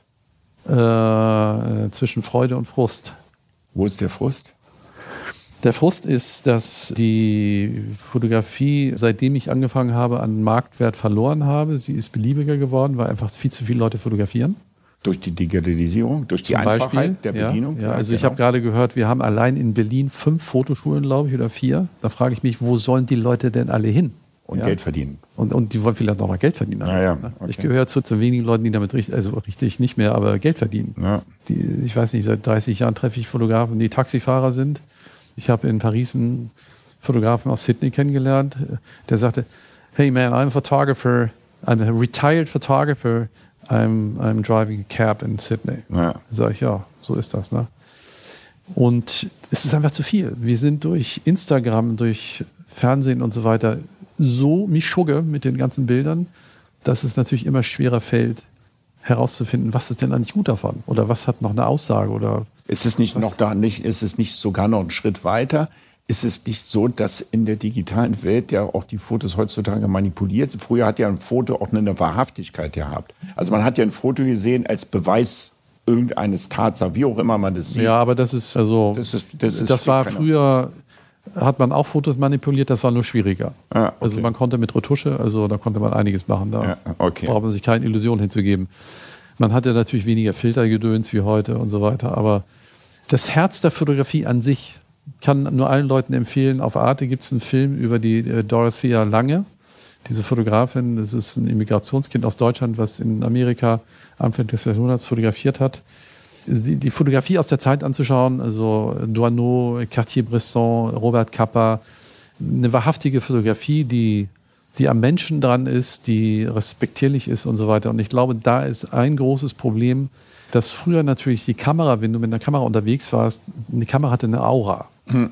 Heute hat eine Kamera keine Aura mehr, weil jeder irgendwas fotografiert. Mhm. Es ist nichts mehr, wo man sagt, oh, also, das haben die iPhones abgelöst. Ja, ja das okay. ist, ich meine, wenn Weil du jedes sagst, iPhone heute schon gute, gute Fotos macht. Ja, also die kann man ja natürlich. kaum mehr unterscheiden. Haben wir vor 30 Jahren, wenn ich nach Hamburg fuhr zum, zum Feinschmecker, da hieß es, der Fotograf aus Paris kommt. Ja. Da haben die sich alle Zeit genommen. Ja. Rufen wir heute eine Redaktion an. Was wollen Sie? Was machen Sie? Nee, kommt zwar nächstes Jahr vorbei. Ich, mache das sowieso nicht mehr, aber ja. das, ist, das ist vorbei. Ja, aber es ist sowieso so ein Thema, ne? dass die Schnelligkeit des Seins, was wir heute haben, das beobachte ich immer, dem Handwerk gerade nicht zugänglich ist. Also ja. früher hat man, heute geht man im Primarkt einkaufen, die Schuhe kauft man da und früher gab es mal einen Schuster, der hat dir auch ja, mal. Such mal einen Schuster in Berlin. Ne? Ja, der, der hat dir mhm. sogar eine eigene Schuhe gemacht. Ja, etc. Ja. Und das ist, kann man bedauern oder befürworten, das sei jetzt mal dahingestellt, aber es hat sich zumindest verändert. Ne? Naja, also ich bedauere das schon, weil im Zuge dieser Dinge gehen einfach sehr viele Berufe verloren und das Wissen ist weg. Das Wissen ist unwiderruflich. Ist unwiderruflich weg. Und also ich werde oft gefragt, was würdest du eigentlich machen, wenn du nicht Fotograf geworden wärst? Ne? Meine Antwort wäre glasklar. Ich würde heute entweder Bäcker oder Tischler werden. Ah, beides ja. schöne Berufe übrigens. Ja, es sind schöne Berufe. Mit der Hand kannst du das machen und vor allem, du wirst immer Arbeit haben. Ja. Wenn du nicht zu blöd in der Birne bist, kannst du mit Brot Millionär werden, also richtig. Und mit Tischler, also da kannst du kreieren, da machst du, also hast ein tolles Material. Ich meine, was gibt es ein besseres Material als Holz? Ja, dieser Tisch hier, das ist Ulme 280 Jahre alt aus dem Schloss in der Bretagne, ja. Den fasse ich jeden Tag an. Und was machen die Leute? Die studieren ihren, Zeug da an der Uni und dann kommen sie aus dem Studium raus. Und, äh, ja, also äh, was machen wir denn jetzt und so.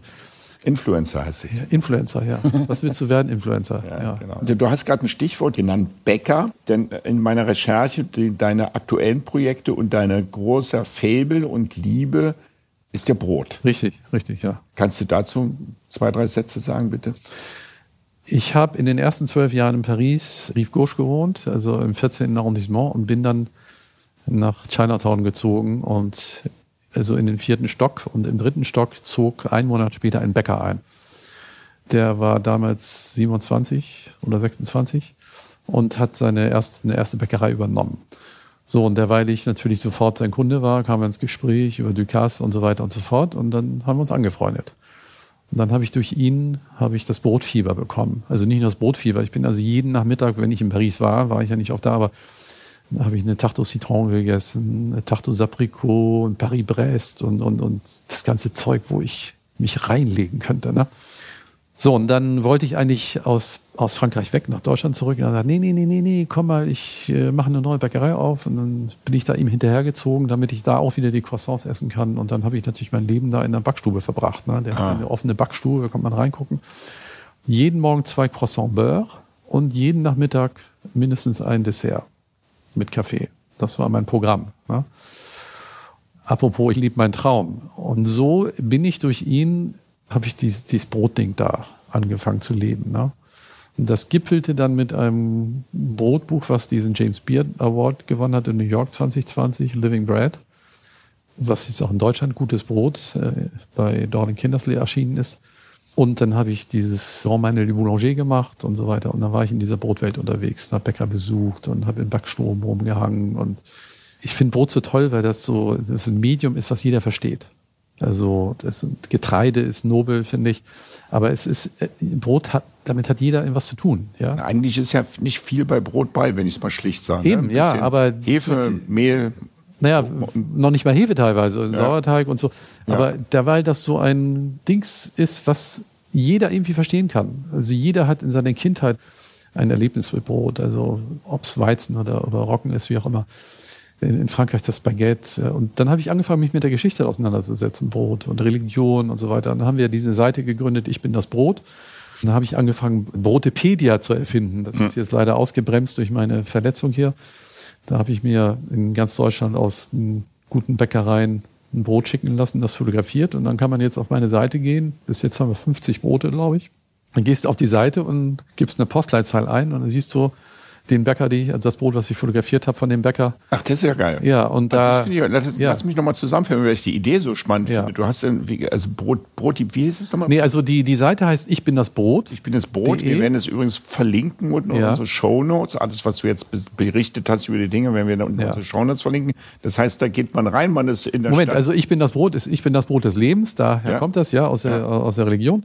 Und dann in dieser, in dieser Seite erzählen wir Brotgeschichten und eine Rubrik davon ist Brotepedia. Da kannst ja. du also oben ins Menü gehen, Brotepedia. So, und dann siehst du da 50 Brote, also die Postleitzahlen. Du gehst zur Postleitzahl 1 und da hast du, glaube ich, in Berlin sieben Bäckereien.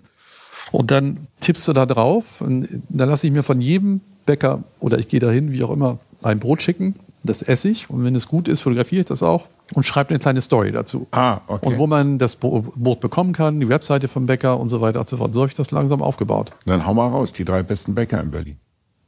Ich halte von diesen Besten und so. Ich halte ich überhaupt ich nicht. Ich damit, weiß, du damit, disst ja keinen damit. Nee, nee, aber davon halte ich überhaupt nichts. Also ich, es gibt einige Bäcker, die finde ich sehr gut. Aber muss ein Brot, dann stelle ich mal eine, eine Fachfrage. Ich, ich war gerade in meiner Kindheit, als du von dir berichtet hast, ja. weil wir hatten bei uns im Haus auch einen Bäcker und der hat noch so einen richtigen Steinofen in, ja. auf dem Hinterhof gehabt. Da hat er sein Brot mit diesen langen Schiebern, Schiebern mhm. reingehauen. Und ich bin als Kind immer in den Bäcker gegangen und habe Kuchenkrümel für 10 Pfennig gekauft. Kuchenkrümel ja, war immer der Rand von den Kuchenblech. Ne? Die ja. haben Blechkuchen gehabt und die Ränder hat man abgeschnitten, ja, weil man, wenn man die nicht verkaufen konnte, die hat man in eine Tüte bekommen, ja, warm. Ja. Und hat die für 10, 15 Pfennig kaufen können. Ja, die ganze Tüte Kuchen gehabt. Das war göttlich. Also ja. das war auch sehr prägend.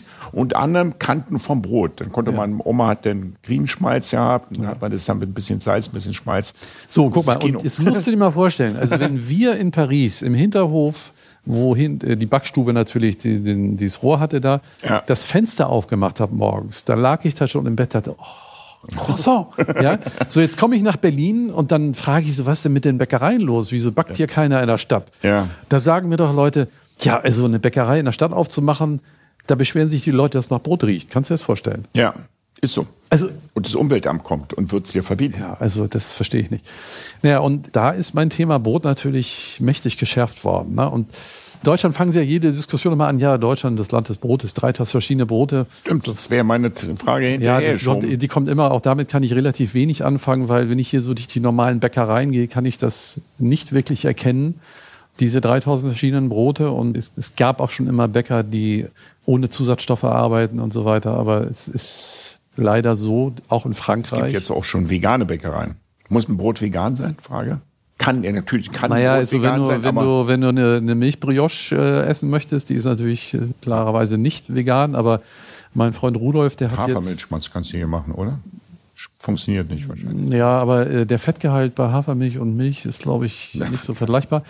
Aber äh, also Rudolf Londeman, mit dem ich äh, dieses große Buch gemacht habe, da der hat 25 Bäckereien in Paris, Lille und Tokio und hat fünf Bäckereien in vegane Bäckereien in Paris aufgemacht. Ah. Der heißt Land and Monkeys. Ja. Das ist ein Riesenerfolg. Der kann sich vor Mitarbeitern nicht retten. Die wollen alle Die vegane Arbeiten. Bäckereien. Vegane Bäckerei. Das heißt, das Brot, Wasser, Salz, Mehl ist sowieso vegan. Mhm. Und die anderen Sachen, die Patisserie, das ist alles vegan. Das ist ganz spannend, weil mein nächster Podcast-Gast wird der David sein, der ist der Inhaber vom Freer, dem veganen Restaurant in der mhm. Torstraße, mhm. und der macht parallel dazu jetzt eine vegane Bäckerei aufgemacht. Ja. Soweit ich informiert bin, habe ich gedacht, ne, vegane Bäckerei, braucht man das? Schmeckt es?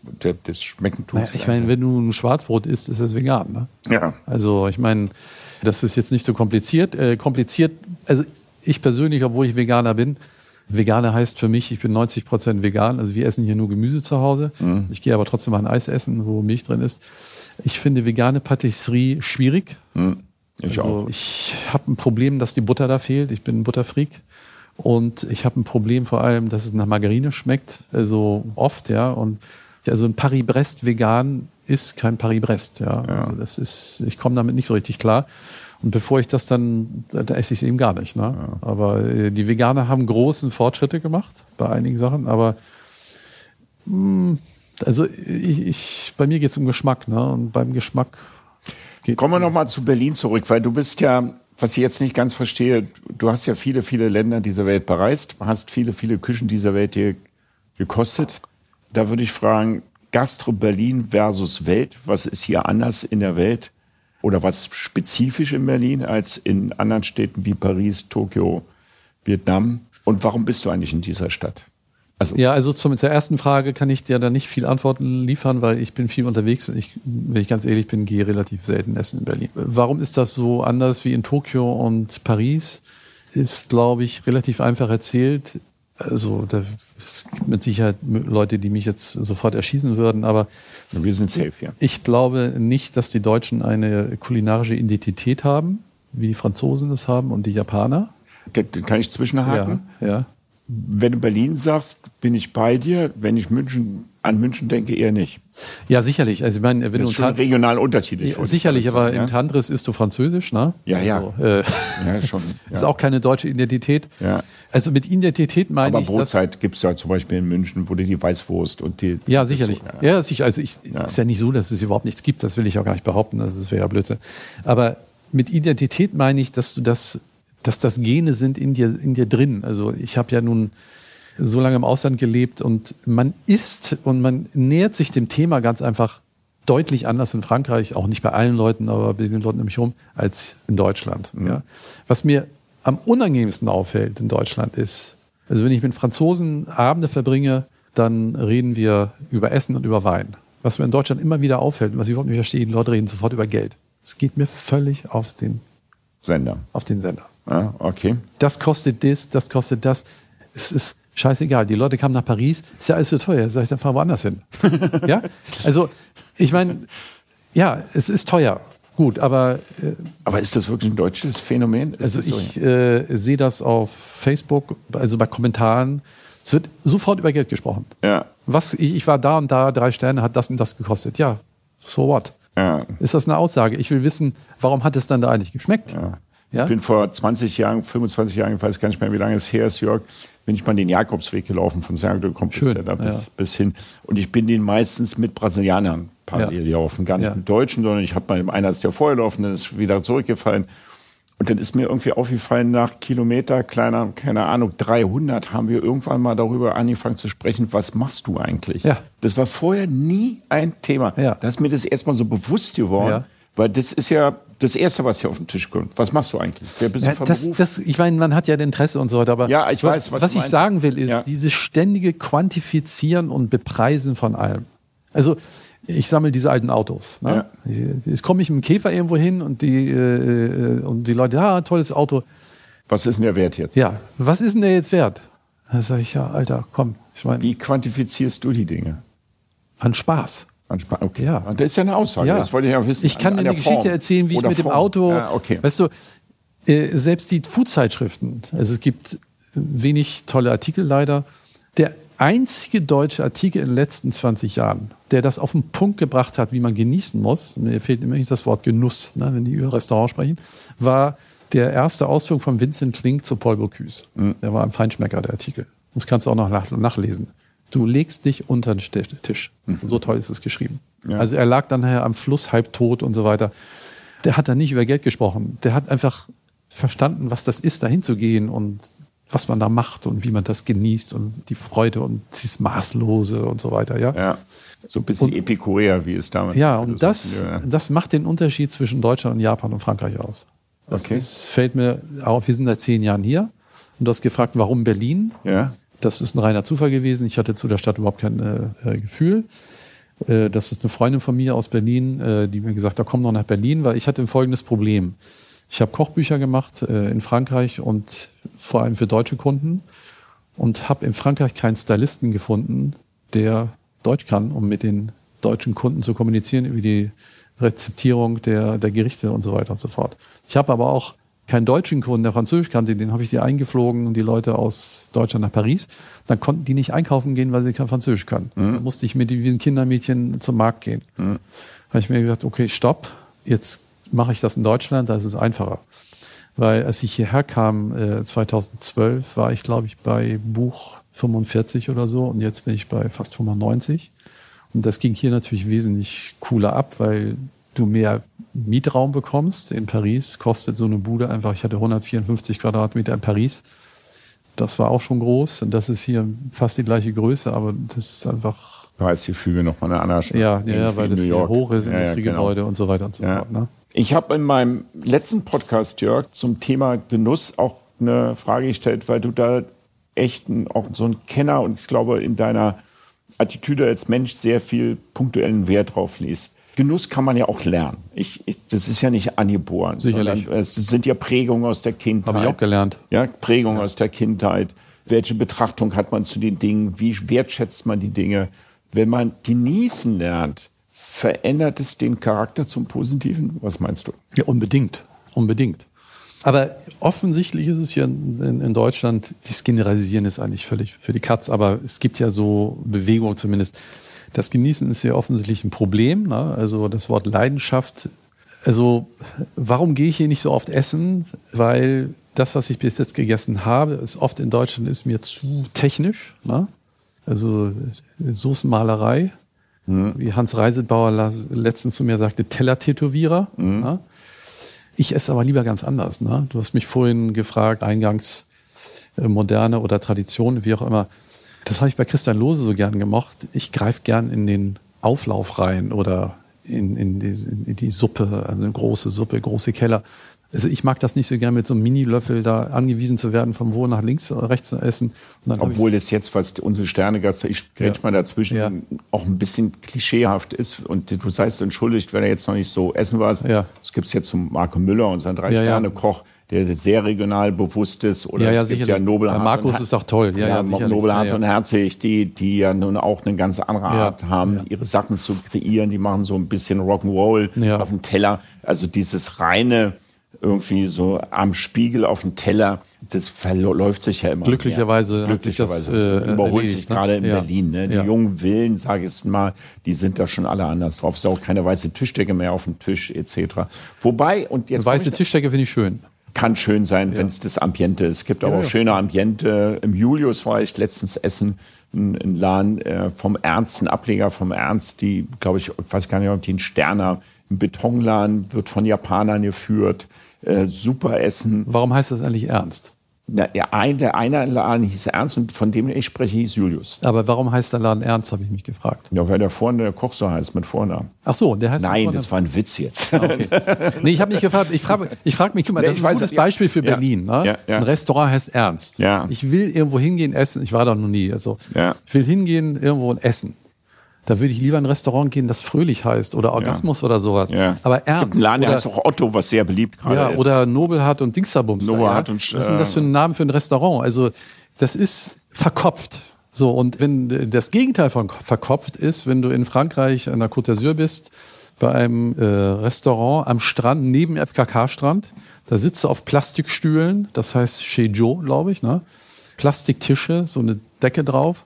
Und dann kommen da solche Lude mehr auf den Tisch, dann kocht er in, auf dem offenen Feuer, kocht da eine, ist so eine riesen Dingsplatte, da kommt Saint-Pierre rein und so, dann, da macht er eine Fischsuppe vor den Leuten. Wahnsinn. Da gehst du ab. Ja, ja, so. ja, ja. Und das ist völlig unprätentiös, nicht genau. verkopft, sondern einfach, hier seid ihr willkommen. Dann magst du wahrscheinlich. Essen, Genuss und dann, ja. dann, dann legst du los. Dann bist ja. du da gar nicht wieder weg. Dann bist du Mittag schon betrunken. Ja. So, und hier in Berlin kriegt das so ein, äh, weißt du, so, so, so einen umständlichen Namen und dann wird da kommuniziert, dass da rumgegendert wird, Toiletten hier und da und alles verkopft. Aber es hat nichts mit verführerisch, Genuss, Sex. Ja. Weißt du, das ist mein Problem hier. Also das ist so irgendwie, so, da, da fehlt es so an, an, an Luft und Soße dazwischen, ja, so. Verstehe, was du meinst. So, so der, Latino-Aspekt fehlt mir da. Das ist oder der, oder, oder die Street-Food-Markets in Vietnam zum Beispiel. Ja, sowas, ja, ja. So, Verspielt. Aber es ist eine, eine, schöne Beobachtung, die ja? ich gerade bei dir mache, Jörg, weil du ja aus der Visualität kommst, aus dem Beobachten ja. da bist, ein, ja. ein Mensch, der die Fokussierung aufs Detail hat und das große Ganze und dann ja. das Detail sieht, aber die Emotion sucht. Ne? Ja. Also das Wahrhaftige, das Aufrichtige, das Direkte, das Ehrliche. Weil die Emotionen, äh, ich bin ja äh, sowas wie ein Traumhändler, ne? Marchand de rêve. Also mhm. guck mal, äh, was verkaufe ich? Also der, der Restaurateur hat den Vorteil, der verkauft etwas, das ist vor, das kannst du essen. Ich sage dir, kauf das Bild, dann fühlst du dich besser. Ja. Da muss ich schon äh, ein gutes Argument haben, ne? Ja. dass du dich da besser fühlst. Wenn du aber eine, eine, eine schöne Foie Gras äh, mit einer warmen Brioche vor dir hast ne? und das riecht und so weiter und so fort, dann ist es einfacher, ne? Ja. sowas zu machen. Du lebst du aber in Berlin. Was, was wäre denn, hast du jetzt, wo du sagst, haderst du jetzt so ein bisschen mit der Stadt? Ja, wir wollen äh, aus Berlin weg. Ja. Wir wollen entweder nach Italien oder nach Frankreich zurück. Ich habe ein Haus in Portugal übrigens. Ja, oder Portugal. Ich liebe Portugal äh, sehr. Können wir nochmal drüber Auch- sprechen? Auch Lissabon finde ich ganz Ja, schöne Stadt. das ist momentan, ich habe das Problem, dass wir hier in den nächsten Jahren in Berlin Wasserprobleme haben. Äh, Das Gefühl, dass das hier komisch wird. Und vor allem möchte ich auch an meinem Werdegang ein bisschen was ändern noch. Also ich werde das hier ein bisschen entschlacken, Ja. ein paar Sachen verkaufen und habe so ein neues Projekt da vielleicht in Frankreich mit Landwirtschaft und so weiter. Also ich will mich nochmal verändern. Ne? Also jetzt nicht sofort und werde nach wie vor Bücher machen, aber vielleicht nicht in dieser Form. aber erzähl mal kurz davon, was deine Vision für die Zukunft interessiert Es mich ist, wirklich. äh, das ist noch nicht ganz klar, aber es geht um Permakultur und Agroforest und, und so weiter und so fort. Also um Community und alte Sorten und Fruchtbäume und so weiter und so fort. also selber dann Dinge anbauen und für Nachhaltigkeit Also äh, unser Freund hat 200 Hektar Land gekauft in Normandie, da ist ein Schloss drauf. ja. Und da überlegen wir, ob wir in das Pastorat ziehen. Und da ist es eine Quelle mit Brunnenkresse, da sind hunderte von Fruchtbäumen. Da wird also Agroforest gemacht und Permakultur begonnen und so weiter. Und ich wir überlegen gerade, ob wir uns in diese Community da einbinden. Und also gerade jetzt, diese Generation, die da am, am Werk ist, die sind so 30, 40, dass die sich überlegen, also nicht nur reden, sondern machen. Ne? Ja. Der Typ, der das macht, ist mein Freund der Bäcker aus Paris. Ah, der ist okay. sehr schwer wohlhabend geworden damit. Ja. Und Hat sich so angehört von der Aufzählung der Bäckerei. ja, ja, der Äh, hat 450 Mitarbeiter und verdient sehr, sehr gutes Geld und 80 Prozent des Geldes investiert er in Umweltprojekte und in dies da, in dieses Projekt, Tierschutzorganisationen und so weiter und so fort. Also das ist. äh, das Aber die Fotografie wird dir erhalten bleiben. Dein, ja, ja, ich mache weiter Bücher. Also ich mache mit Tim Raue zwei neue Bücher. Ich mache mit Tantris das neue Buch. Das letzte habe ich auch schon gemacht. Ja, Ich mache mit Richard Rauch ein neues Buch. ja. Dann mache ich jetzt im September in Paris ein neues Buch für Penguin in New York, für ein neues Brotbuch. Und also soweit ich laufen kann nach dem Unfall. Und da stehen nächstes Jahr noch andere Projekte an mit den Jeunes Restaurateurs in Österreich, mit denen ich sehr verbandelt bin. Das übrigens ein sehr gutes Beispiel ist, wie es auch geht, wenn man nicht in Frankreich ist. Also ich finde, die Österreicher haben ein sehr, sehr gutes Verhältnis zum Essen und zu dem, was sie da so alles machen, also mit Schnaps und Wein und Stimmt. die Ja. sind sehr, sehr, Sehr auch nachhaltig, sehr viel Sehr biodynamische, nachhaltig. an biodynamische ja, Weingüter. sehr gibt's stolz und auch sehr lässig dabei. Also das mag Stolz ich. und Lässigkeit ist eine gute Paarung. Ja, ist wirklich ja, gut. Ja, ja. Also äh, ich bin nicht ja so seit vielen Jahren unterwegs. ja. Ich arbeite fast nur noch in Österreich. Na, ich, in Berlin mache ich eigentlich gar nichts. Deshalb muss ich auch hier weg, weil ich es viel zu weit weg Gibt es einen von Unterschied zwischen Österreich und Wien? Äh, also im Klima nicht, ne? Also das ist kontinental. Auch nicht die Frage. Äh, ich kann das kulinarisch nicht so richtig beurteilen. Ich denke mal, dass Berlin interessanter ist kulinarisch als Wien. Das ist aber eine Behauptung, die kann ich jetzt nicht Nee, belegen. das war so, ein, so eine kleine Frage, wie, da, schwimmt man gerade weg. Man sagt ja immer so, umso näher man Paris kommt, umso elitärer und arroganter wird's. Und das sagt man ja manchmal in Österreich, wenn man in Kärnten ist oder Richtung Ja. Wien kommt, dass dann auch so ein Schmälen. Das Ja, die mehr Wiener so sind speziell, würde ich Ja, mal sagen, ja. aber ich komme mit denen toll aus. Es Ja. gibt tolle Restaurants in Wien. Absolut, äh, ja. Es gibt, also ich mag die wirklich sehr gern und ich möchte aber aus der Stadt raus. Weißt du, ich habe in Mailand mal gelebt, ich kurz, ich habe in Paris gelebt, in Berlin, in Hamburg, in Miami. Ich hab's gut jetzt. Also ich muss nicht noch ein, also hier in Friedrichshain vor allem, das ist, geht mir alles zu weit. Ne? Das ist too much. closed hier und zu hektisch. Ja, es ne? ist mir auch zu, zu zu crazy irgendwie, weißt du. Also hier ist ja jeder irgendwie ein Star und jeder, es ist mir einfach zu anstrengend. Ne? Findest du denn so Paris, jetzt doch mal, jetzt sind wir ganz weit weg vom Food, aber das habe ich ja am Anfang schon benannt. Ich habe mit Luke äh, gerade gesprochen, bevor wir hierher kamen und dann meinte ich, Berlin war schmutzig und aggressiv manchmal. Ne? Ja. Also Berlin hat so eine Grundaggressivität, die das die Alltagsleben, finde ich, hier wirklich schwer macht. Detlef, ich gehe in Frankreich, in Paris. Ja. Da leben ja ein paar mehr Leute als hier. Ne? Ja. Das ist auch ein bisschen enger als hier. Ne? Ja. Die Bevölkerungsdichte ist ja in Berlin sehr luftig. Ne? Ich gehe in einen Bus und sage Bonjour, Monsieur. Ja, Und da bekomme ich eine Antwort, sage Bonjour, Monsieur. ja. Du kommst hier in den Bus in Berlin, sag Guten Morgen, Dille. Stille. Nix. Ja? Also von 100 Berlinern schaffen es 92 nicht, die auf irgendeine Frage irgendwas Nettes zu sagen. Ja. Geht, irgendwie geht's nicht.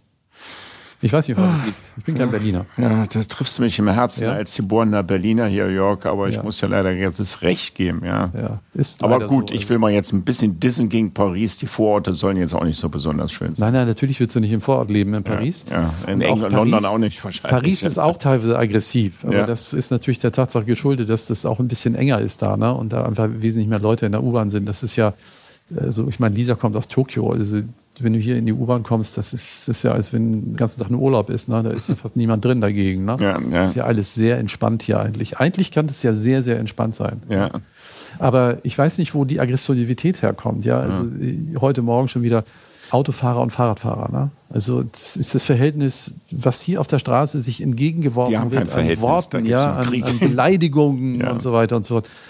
Haben die alle keine Erziehung genossen, die Leute? Wo kommen die her? Ne? Fragt man sich. Ne? Jetzt driften wir weg, lieber Jörg, weg von der, von der Dings. Deswegen Ja. lass mich dann irgendwie doch noch eine Abschlussfrage stellen Ja. oder zwei. Das schönste Land der Welt, die schönste Stadt der Welt?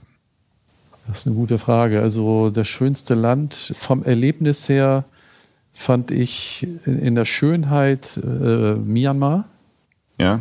in Burma, da habe ich mir mein Haus gebaut und habe das da sehr genossen.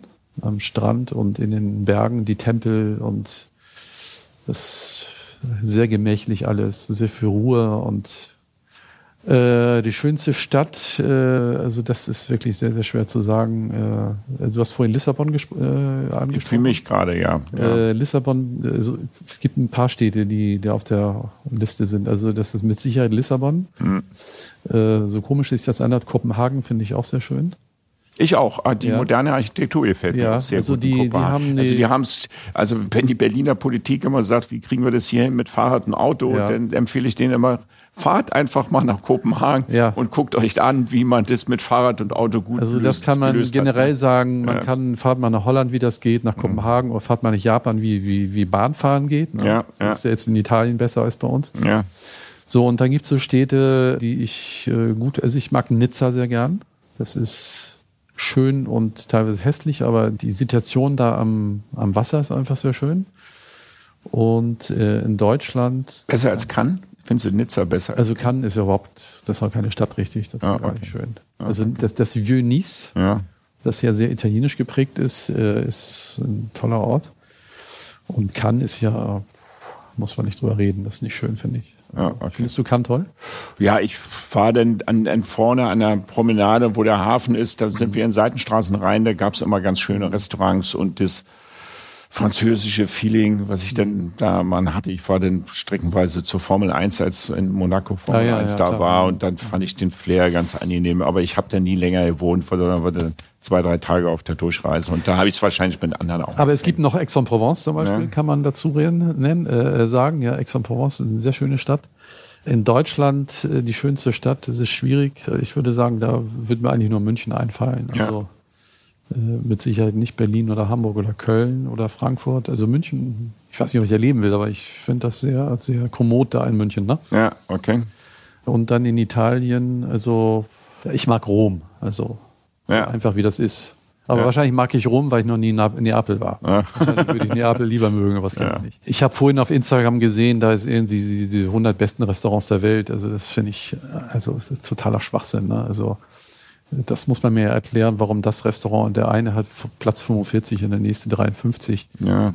Ich finde das alles. Aber das ist das Kerni-Chef vom Feinschmecker, wollte ich nur mal gesagt haben. was ist das bitte? Das ist das Kerni-Chef vom Feinschmecker. Ja, aber das ist da- das Kerni-Chef Ja, ja. Des Auftraggebers, sage ich ja, jetzt. ja, so, ich, ja. Das können sie alle machen, wie sie wollen, aber ich habe davon noch nie was gehalten. Also deshalb die besten Bäckereien in Berlin. Guck mal, die Frage ist noch abschließend, ist ja immer die besten für wen und wann. Ja. Na? Du kannst in einem den tollsten Restaurant sein, wo alles stimmt. So, und dann hast du jemanden bei dir, mit dem du den Abend nicht klarkommst. Dann ist die tollste Flasche Romani Conti nichts anderes als ein Hauswein. Ich weiß, was du meinst. Und, das äh, Wichtigste sind immer die Menschen. Und die äh, ich sitzen. kann dir sagen, ich habe für einen Feinschmecker den äh, Thierry Marx fotografiert in, in Pauillac, Cornillon-Bage, vor vielen Jahren mit der Stylistin Frauke Krups. Und da haben wir auch toll gegessen und so weiter. Aber wir saßen nachmittags unweit von dem Laden da, 20 Kilometer vielleicht an irgendeinem Lake und haben auf Plastikstühlen auch wieder gesessen an so einem Plastiktisch und haben, einen, haben Austern gegessen und einen ganz normalen Bordeaux-Weißwein.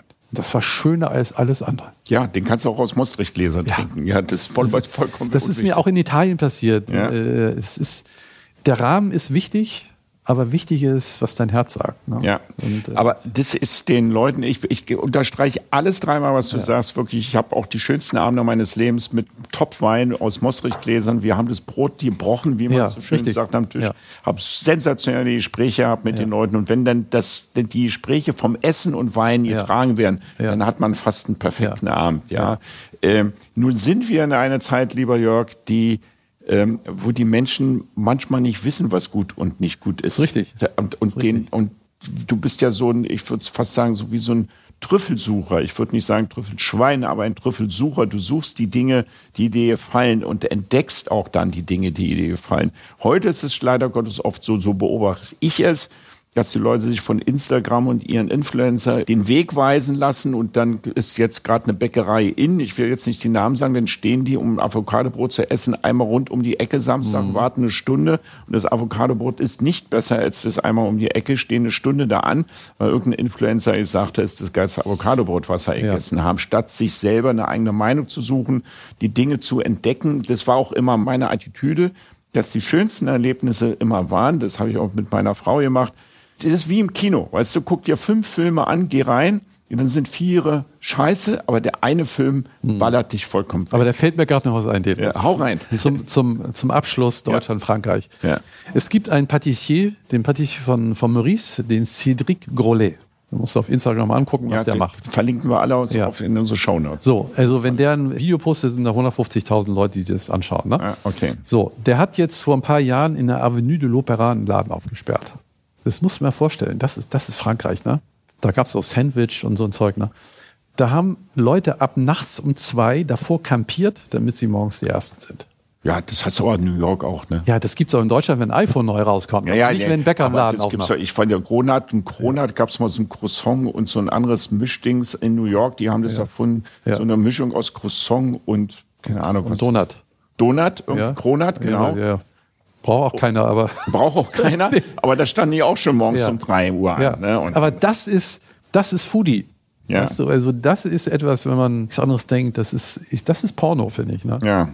Also, dann verarmst du doch jetzt vollkommen hier in Berlin. Du Nein, ich verarme überhaupt nicht. Wenn du gar nicht rausgehen Nein, kannst. ich verarme Du hast nicht. eine Frau, die gut kochen Meine kann. Meine Frau kocht zweimal am Tag für mich den geilsten Scheiß. Und ja. ich, äh, deswegen muss ich nirgendwo anders. Wir gehen ab und zu mal irgendwo Alter hin. weißer Show, wie ehrlich. Aber, nee, ja, ja. Nee, aber ich meine, sie kocht, weil sie ganz einfach besser kocht als ich. Ja, so Na, kann man es also, auch betiteln. Äh, ich, äh, ich, möchte ihr das nicht zutrauen. Ich meine, ich kann auch so ein bisschen was rumbasteln. Kannst du kochen so. jetzt?